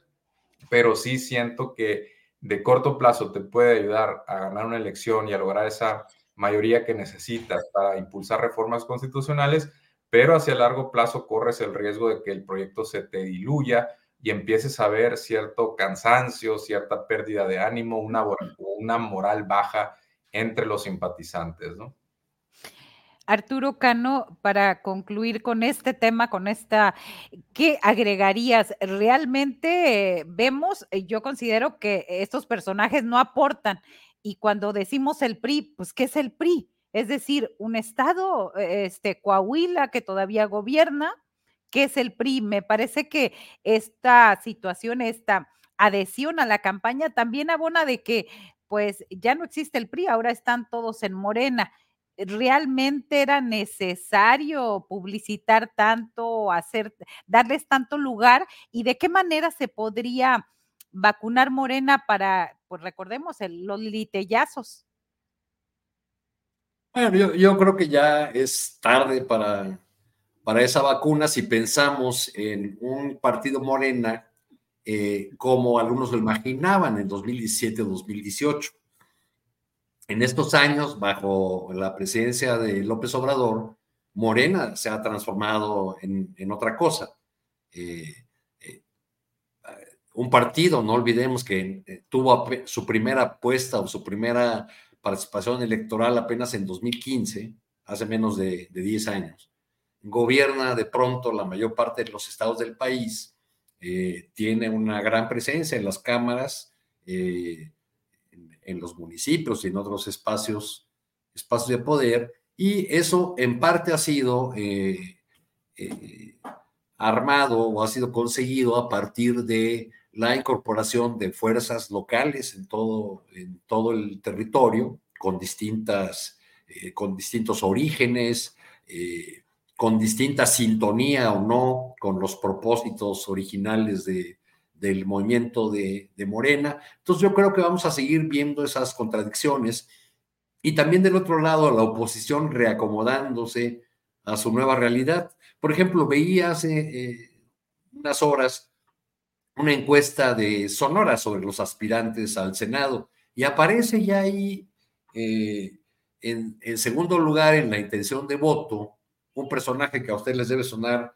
eh, muy conocido, un tal Manlio Fabio Beltrones, y ya se apresta a volver a, diría yo, a jugar el papel que desempeñó durante los sexenios del PAN, eh, que es el, el papel de eh, del líder de la oposición, así sea minoritaria. La mayor parte de los que anunciaron esta llamada alianza progresista, como bien hizo el análisis Julio en, su columna, pues provienen de, del ala prista de Peña Nieto.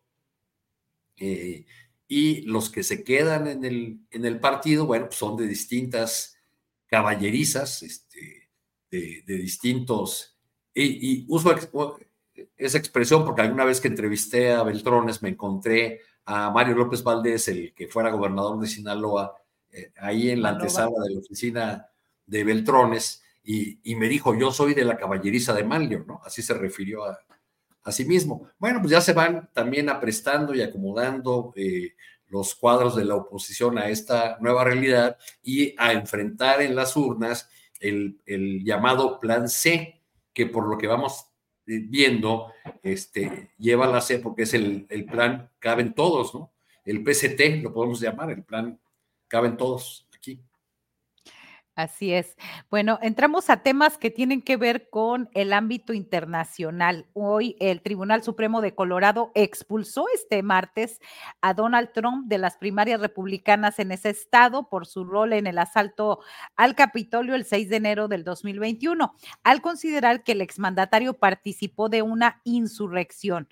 Este es un fallo sin precedentes en la historia de los Estados Unidos y los magistrados apelaron a la enmienda 14 de la Constitución que prohíbe a personas que han participado en una insurrección ocupar un cargo de elección popular.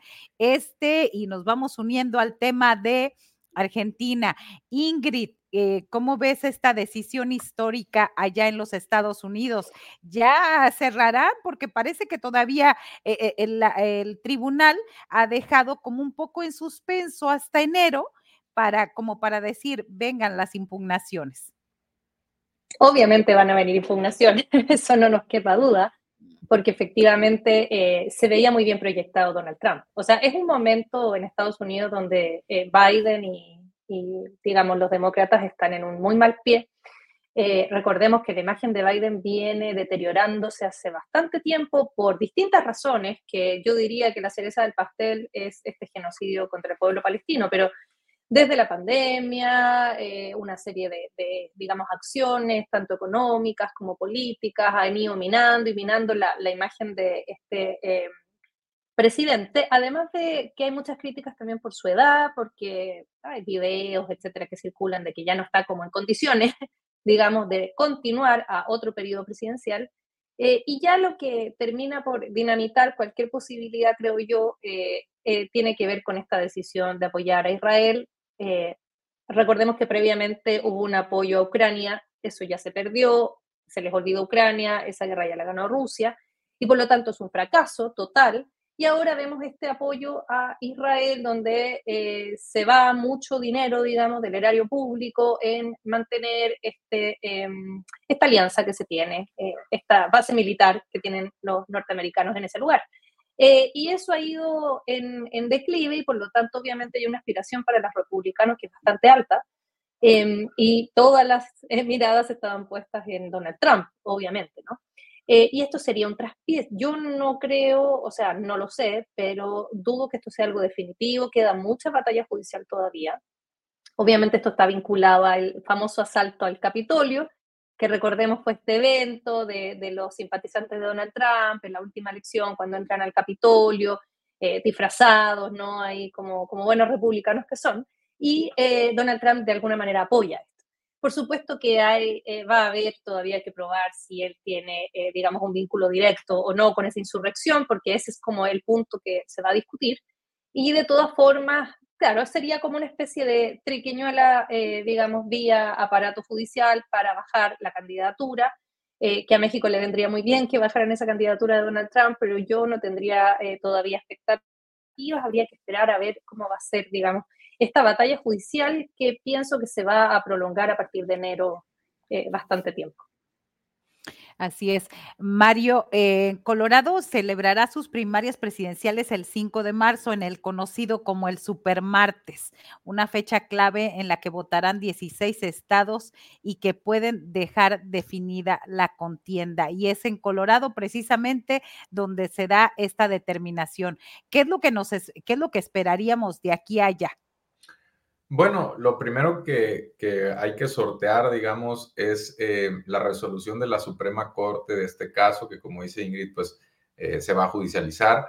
Eh, y creo que la resolución está prevista para finales de enero. También en enero ya empiezan algunas, digamos, elecciones primarias en, algunos estados, sobre todo en la costa este.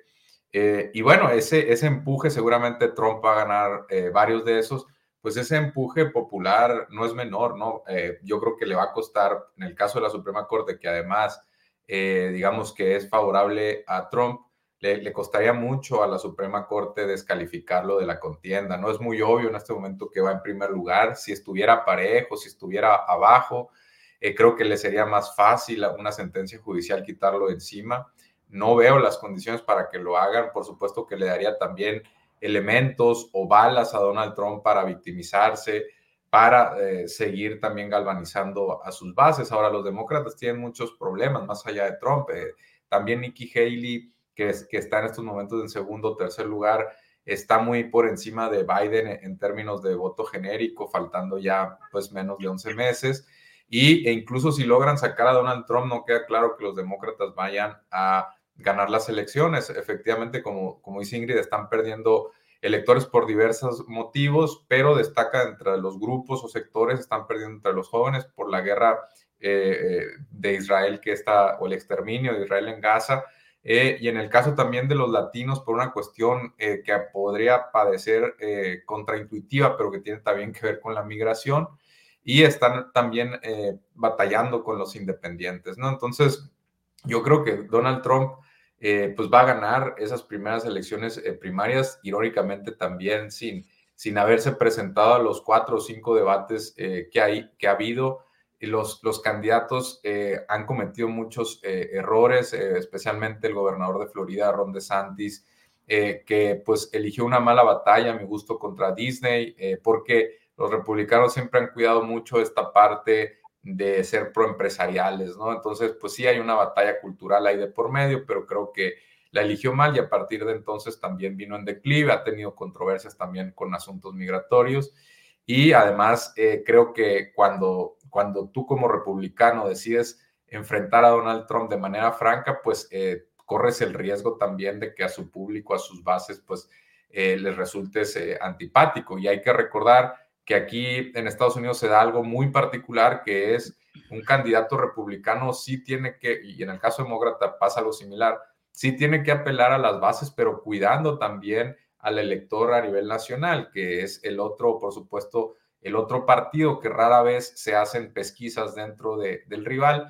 pero sí entre una minoría independiente, entre comillas, que después puede ser muy difícil ganarlas, ¿no? Está también otro asunto pendiente en la elección de los Estados Unidos, que si habrá un tercer o hasta cuarto candidato. Si es Kennedy el candidato, parece quitarle más votos a Joe Biden. Sí le quita algunos a los republicanos de Donald Trump, pero sobre todo a Biden. Y entonces la brecha del candidato republicano eh, contra el demócrata aumenta, ¿no? Aumentaría.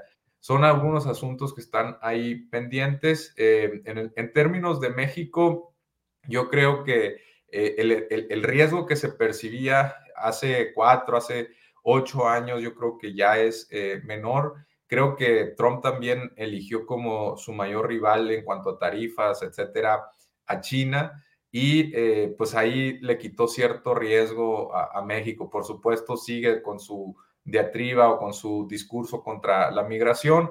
Ahora quizá le agregaría el componente del fentanilo, pero también es algo que han traído otros candidatos republicanos eh, bajo la manga y el mismo Biden tampoco ha sido muy por pro migración, e incluso presionado por, por los republicanos a que se vaya corriendo hacia el centro o hasta la derecha en términos de migración. Y entonces, eh, pues yo creo que las fronteras también en estos asuntos que pueden afectar a México se han diluido un poco, ¿no? Y en ese sentido creo que el riesgo ha disminuido. Por supuesto que desde el punto de vista ideológico, ahí eh, estamos casi en las antípodas de Donald Trump y ahí, y ahí pues eh, sería eh, difícil entenderse en otros planteamientos, ¿no? Sí, gracias. Arturo, Arturo Cano, lo que no mata a Trump lo hace más fuerte y, y eso México, ¿cómo queda México con la presencia de Trump como eh, ganador de una, eh, posible ganador de una elección? Pues eh, yo no veo gran diferencia entre el trato que republicanos y demócratas le han dado a México. los temas de, interés para México, sobre todo el, intercambio comercial, el, el, tráfico de armas, todo el asunto de seguridad y la y la migración, pues básicamente ha sido tratados de la misma manera, aunque haya distintas formas discursivas. Eh, eh, recordemos que las organizaciones migrantes de Estados Unidos eh, siguen otorgando el, título de deportador en jefe a Barack Obama, ¿no? Que tiene la fama de, de, de progre, de abierto, de, claro, el primer presidente negro, etcétera, etcétera, pero pues fue el que deportó, este, o el que alcanzó récord en, en deportaciones. Entonces, bueno, claro que resulta eh, peligrosa la retórica de Trump, claro que eso se traduce en, en, en, cosas que afectan la vida cotidiana de los inmigrantes que ya viven en Estados Unidos, porque crean un, un clima de de agresiones, de violencia, eh, de crímenes de, odio, de crímenes este, por perfilamientos raciales, en fin. Eh, pero en términos prácticos no nos ha ido mejor con los, con los demócratas eh, que con los republicanos, por, por peor que nos caiga Donald Trump. yo no sé si dependerá del calor que alcance la campaña Estados Unidos, la manera como van a utilizar a, México y la relación con México como un asunto de su política interior y como bandera de campaña. Todavía creo que veremos eh, que tenemos que esperar a, cómo va, eh, cómo van enfilándose las, las posibilidades de cada uno de los aspirantes de uno y otro bando.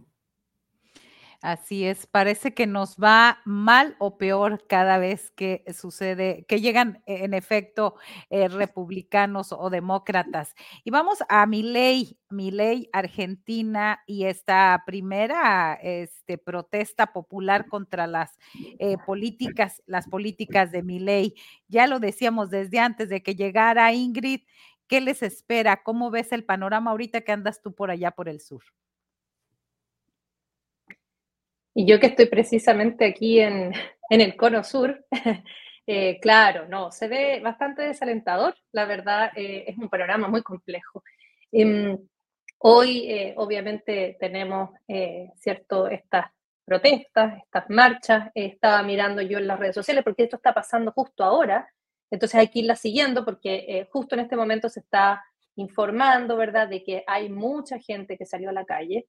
Eh, y el peligro, el riesgo que yo veo en todo esto es eh, la política de la represión absoluta que ha manifestado Milei hace días, eh, desde que él asumió la presidencia, como ha habido cierto evidente riesgo de protestas callejeras, él desde el principio empezó a ser muy concreto en decir que esto lo va a reprimir, que va a echar mano de todos los poderes que tenga el Estado, incluyendo militares, para evitar, ¿cierto?, una revuelta popular que es lo más probable que le ocurra. Yo pensaba, bueno, eh, ¿cuántos meses durará mi ley o cuánto tiempo durará un gobierno de estas características con este tipo de, digamos, políticas de, de económicas que está tomando en este momento, donde los alimentos han subido de precio, donde ya se van a acabar todos los subsidios y cuando tú generas crisis económica, generalmente lo que ocurre es que efectivamente la gente sale a la calle. Y recordemos que esto es Argentina.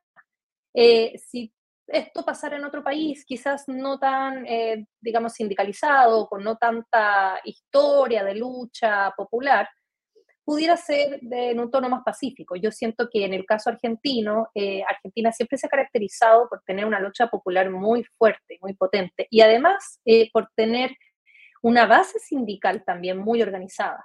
Entonces es evidente que eh, esto iba a ocurrir, de que iba a haber, digamos, un, choque muy grande, eh, por supuesto, de protestas contra las políticas que está tomando Milei. Milei además es una persona que ahora se ve, es un títere eh, de Macri y de toda esta agrupación, digamos, que tiene cierto poder económico en Argentina y por lo tanto, evidentemente que acá hay más manos negras que solamente una idea de mi ley, ¿no? Acá sí hay poderes económicos que están funcionando detrás de todo esto, eh, lo que hace aún más peligrosa la situación. ¿Cómo lo veo yo? Yo creo que esto se va a ir eh, como, va a llegar a un punto realmente como de, siento que quizás de mucha agresión. Eh, la represión va a estar muy fuerte. vi algunos videos donde, claro, la policía desde hoy en la mañana estaba registrando, por ejemplo, los buses, donde la gente se estaba moviendo hoy día para ir a su trabajo o lo que fuera, para revisar de que no tuvieran ningún elemento eh, que pudiera representar, ¿cierto? Una bandera, eh, una pancarta o algo que pudiera representar eh, como que esa persona va a ir a, la calle. Entonces, si la represión empezó de esa manera, es decir, con, digamos, una revisión de la gente desde temprano, a mí me parece que esto se va a llevar un poco al extremo. Estoy pensando, por ejemplo, en la revuelta popular chilena o en la colombiana del año 2019. Eh, y un poco pienso que quizás va por ahí, es decir, eh, con, estas revueltas populares masivas, donde el problema va a estar en la represión. Yo no sé hasta qué punto eso se va a controlar, eh, si vamos a tener que, digamos, ver situaciones de violencia estatal muy fuertes. Y nada, yo estaría atenta a lo que vaya a pasar hoy, porque dependiendo de lo que pase hoy, la cantidad de gente que salga a la calle, tengo entendido que eran miles de personas, hay que ver más o menos cuantificar, eh, y cuál va a ser la reacción de la policía y cuál va a ser la reacción de mi ley en el sentido de sacar o no al ejército, eh, es más o menos lo que vamos a ver en el futuro de esta, de esta presidencia, que yo la verdad, desde que salió mi ley, he estado pensando que no creo que llegue a su término, yo creo que esto va a terminar en crisis eh, mucho antes y quizás más rápido de lo que nosotros esperábamos. Gracias, Ingrid. Y este Mario Campa, pues especialista eh, económico en la mesa. ¿Qué significa exactamente austeridad y desregulación extendida que ha anunciado mi ley hoy? Bueno, es una muy buena pregunta y ojo, aquí vamos a ver lo que es la verdadera austeridad, ¿no? O sea, cuando hay críticas a, López Obrador, legítimas o no, eh, hay que vernos también contra el espejo ahora que va a ser el caso argentino para conocer lo que es la austeridad que en algún momento recomendaba el Fondo Monetario Internacional, ahora por increíble que parezca, la vuelve a aplaudir cuando se supone que ya la había superado.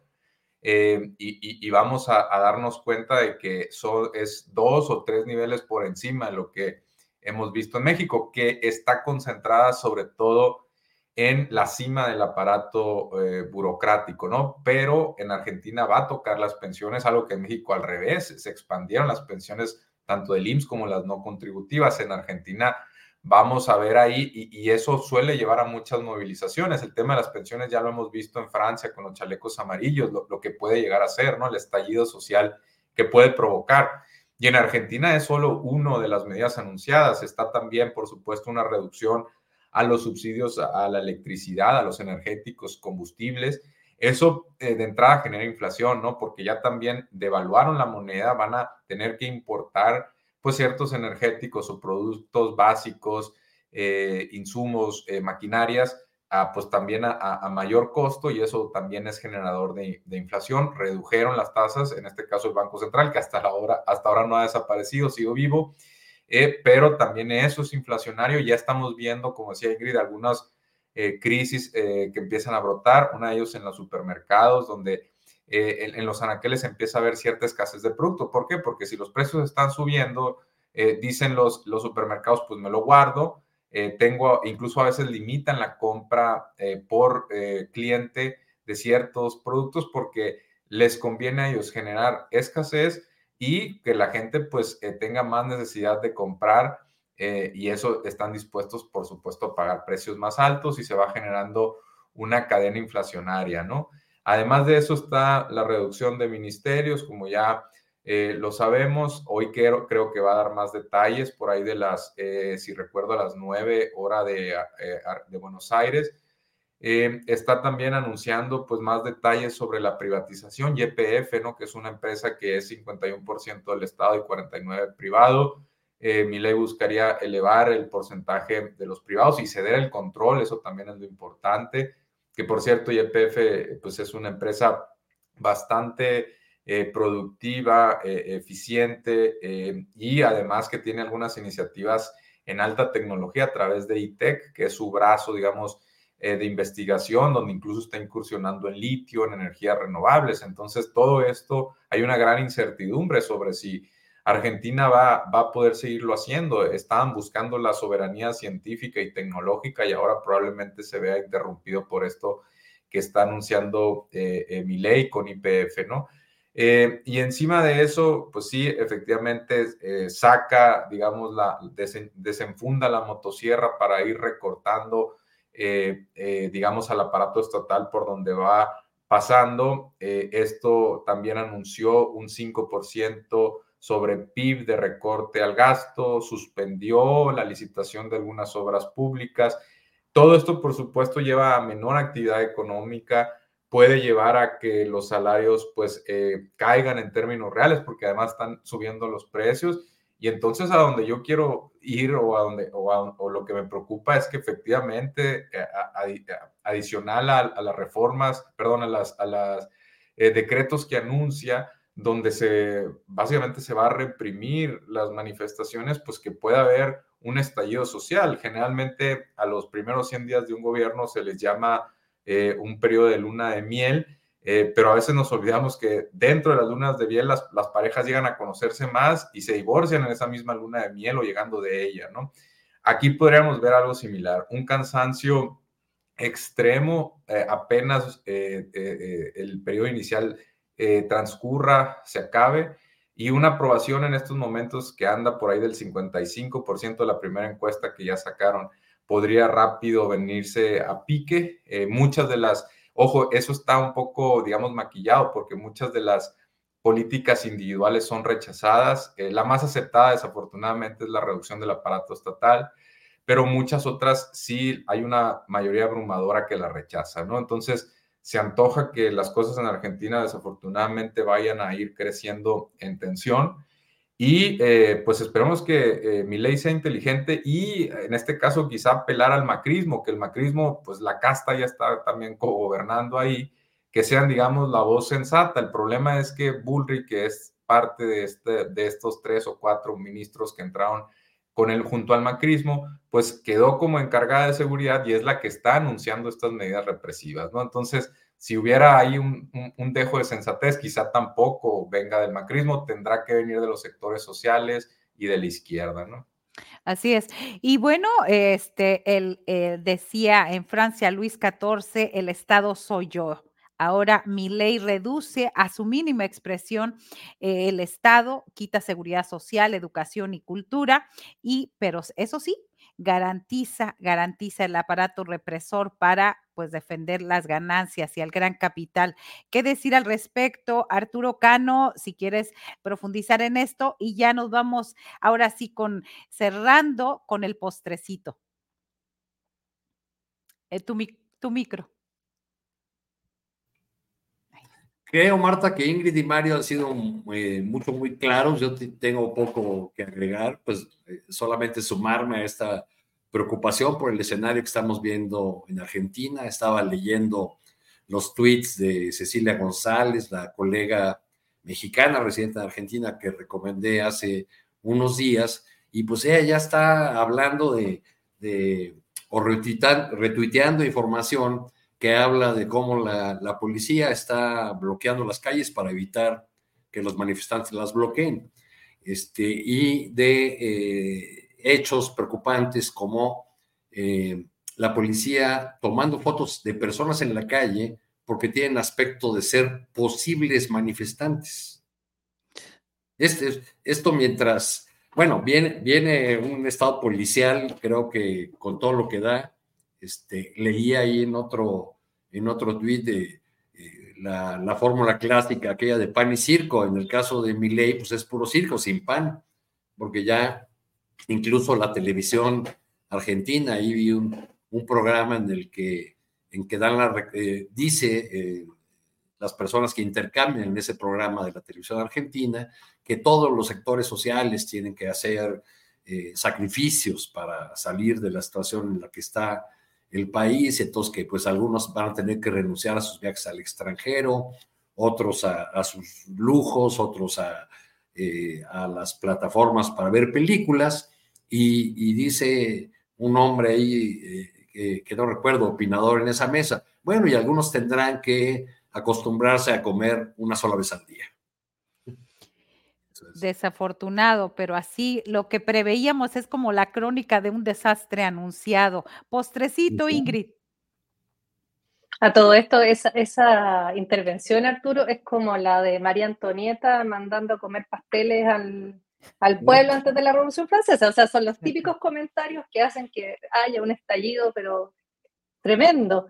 Mira, como postrecito, solo contarles, bueno, yo estoy en Chile, hace unos días hubo una votación aquí para elegir nuestro, nuestro famoso texto constitucional, este es el segundo intento, es un segundo intento rechazado, eh, no se entiende muy bien afuera, pero bueno, así es Chile. Eh, para explicarles un poquito acá, lo que ocurrió es que eh, el primer texto constitucional, luego del estallido social que hubo el año 2019, se propuso, ¿verdad?, cambiar la constitución porque es una constitución extremadamente neoliberal que no asegura ningún derecho. Un poco lo que hacia dónde va Argentina, nosotros queremos desandar. Y en este desandar, eh, la idea era escribir un texto que pudiera incorporar las demandas sociales de esa revuelta popular del 2019. El primer texto lo escribió la izquierda, una izquierda muy desconectada de la realidad popular, una izquierda muy progresista, pero sin considerar, digamos, que hay como necesidades de estructura que no están cubiertas, entonces se hizo un texto muy de avanzada, muy que podría haber en, no, tengo idea, en países donde hay estados de beneficio muy grandes, ¿no? Eh, y habían consagraciones de derechos tipo el derecho a la atmósfera, a los animales, como seres sintientes, y no le hizo sentido a la gente, porque en realidad la gente está más preocupada de, eh, digamos, o comer, poder rentar una casa, etc. Entonces ese texto se rechazó, se hizo un nuevo eh, plebiscito para elegir a las personas que escribirían el texto y esta vez salió la ultraderecha. Esta ultraderecha ha estado redactando todo este año otro texto, un texto que es una vuelta al siglo XIX eh, y que básicamente profundiza el neoliberalismo y quita la mayoría de los derechos que se habían ganado hasta ahora, sobre todo los derechos de las mujeres, por ejemplo, eh, y por lo tanto ese texto, que realmente era una cuestión como de la Inquisición, fue rechazado hace un par de días eh, por 55% creo, eh, dejándonos a nosotros en este país eh, en una vuelta al año 2019. Hemos dado todo un círculo, hay una imagen muy buena que anda en Twitter que es como Chile, no ven que Chile es como una franja larga, pero circular como una serpiente mordiéndose la cola. Y yo diría que esa es nuestra situación porque es una vuelta al origen aquí, donde no se sabe, eh, la constitución actual es la constitución de Pinochet del año 80, tiene algunas modificaciones, pero no es lo ideal y habrá que ver qué ocurre si es que se hace otro plebiscito o derechamente nos quedamos con esa constitución eh, que generó el estallido, eh, esperando que haya otro en unos años más. Redactada, como decías, en 1980, 70 reformas y aún se está en espera. Mario Campa, tu postrecito.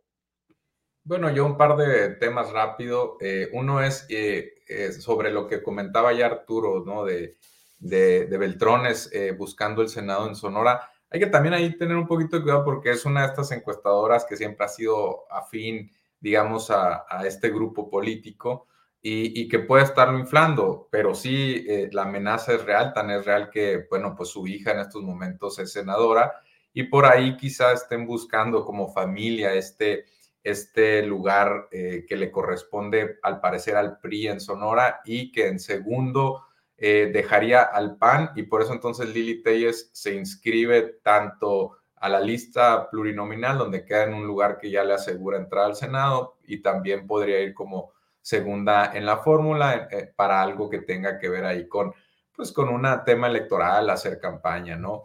Eh, pero sí, si Beltrones sigue vivo aquí en Sonora, pues habla, ¿no? De que ese priismo tradicional, por un lado, no está muerto, sigue siendo una amenaza, y dos, que pues la revolución de las conciencias camina, pero, pero todavía hay una parte cultural ahí que requiere pues eh, un gran esfuerzo porque sí, eh, los procesos históricos, sociales son, son lentos, ¿no? Y, pues en el caso de la izquierda, en el, específicamente en Sonora, eh, pues no tiene quizá la historia que tiene la Ciudad de México y, bueno, ahí, ahí, tiene que hacer mucho más esfuerzo de darle contenido a un proyecto, ¿no? y de nutrirlo.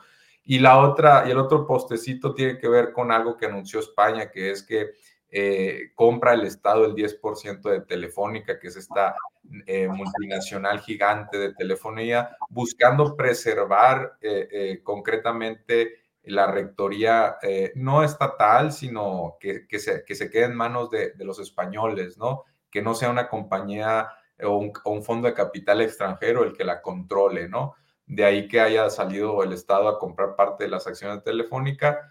Y bueno, esto yo lo enmarco en algo más eh, global, más, más amplio, que es el regreso de la política industrial y eso tendría que ser una buena noticia y lo conecto con las campañas en México, donde en estos momentos están eh, llevando a cabo foros, mesas de discusión. Ojalá que en este caso la candidata puntera, que es Claudia Sheinbaum, eh, pues tenga, un, le, dé, digamos, un segundo momento, un segundo piso, como lo llama ella, al proyecto nacional con política industrial, ¿no? Que, que nos deje ver un poco de esas ideas plasmadas en, en un documento, en, una serie de principios generales o particulares eh, que nos permita tener un poquito más de, de sensibilidad sobre lo que está buscando en distintos sectores, ¿eh? porque la política industrial justo eh, va tocando diversas áreas, ¿no? Entonces, eso es muy ¿no ha tocado, Mario, quién fue aquel, aquel salinista que dijo la mejor política industrial es no tener política industrial? Sí, varios lo dijeron, lo usaban como mantra, ¿no? Pero parece que eso afortunadamente murió, Arturo. Aparentemente envejeció mal y qué bueno, ¿no?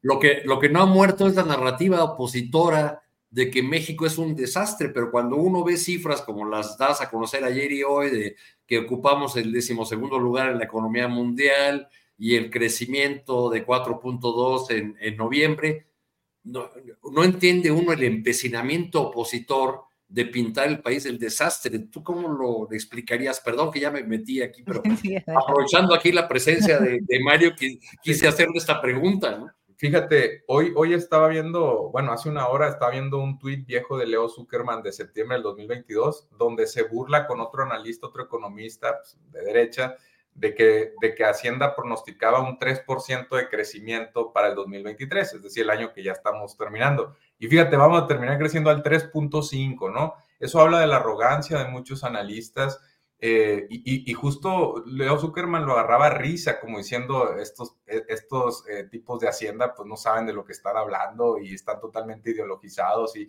bueno, pues eh, el, el, que terminó haciendo el ridículo fue él, ¿no? Yo creo que sí, la economía mexicana va en buen momento, Arturo. y, y, el siguiente año pinta bien porque hay inversión pública que está también atrayendo inversión privada, ¿no? El consumo privado está muy fuerte, hay crédito, el, eh, tarjetas de, nómina, de crédito, perdón, nómina, renta a, vehículos, todo eso va creciendo bien. Lo que podría ser un par de riesgos que te dejo es eh, la economía de Estados Unidos, que tampoco va así como para echar las campanas al vuelo, y la otra, las tasas del Banco de México, que están un poquito altas a mi gusto, ¿no? Pero la inflación ha ido bajando y eso ayuda. Bueno, pues muchísimas gracias por haber estado aquí, Ingrid Urgeles y Mario Campa. Nos quedamos aquí con Arturo Cano. Nos vemos a la próxima. Muchas gracias. Muchas gracias. Gracias. Gracias. Nos vamos, Arturo. Bueno, pues otro día de misión cumplida, este, a cargo de, esta partecita que nos toca de la, del, del, buen andar de la tripulación astillero. Muchísimas gracias, Marta, por la, por la conducción de esta mesa y nos vemos mañanita.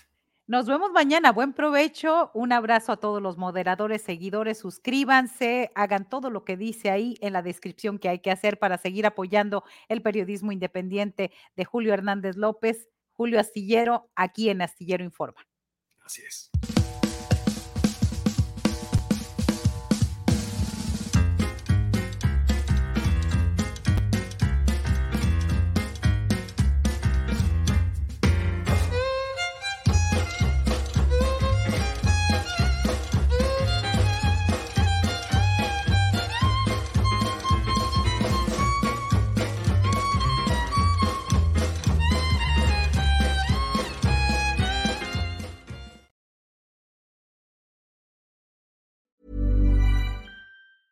Even when we're on a budget, we still deserve nice things.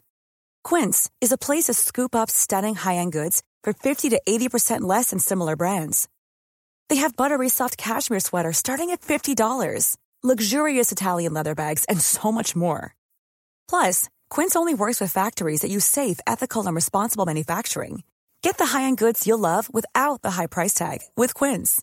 Go to quince.com/style for free shipping and 365-day returns. Are you ready for truly hydrated skin? Meet Hyaluronic Body Serum, a breakthrough in body care from Osea. It's clinically proven to instantly increase hydration by 161%. Their lightweight, fast-absorbing serum delivers 24 hours of nonstop hydration for silky smooth skin without the sticky afterfeel. Osea's latest innovation combines the magic of their best-selling hyaluronic sea serum with a new formula that's good for the whole body and five types of hyaluronic acid to target every layer of the skin. Osea is a women-founded, women-led brand that's been crafting seaweed-powered products for nearly 30 years. The best part? Everything Osea makes is clean, vegan, cruelty-free, and climate-neutral certified, so you never have to choose between your values and your best skin. Treat your skin to clean vegan skincare from Osea. Get 10% off your first order site-wide with code SUMMER at OseaMalibu.com. That's O-S-E-A Malibu.com code SUMMER. Para que te enteres del próximo noticiero, suscríbete y dale follow en Apple, Spotify, Amazon Music, Google o donde sea que escuches podcast. Te invitamos a visitar nuestra página julioastillero.com.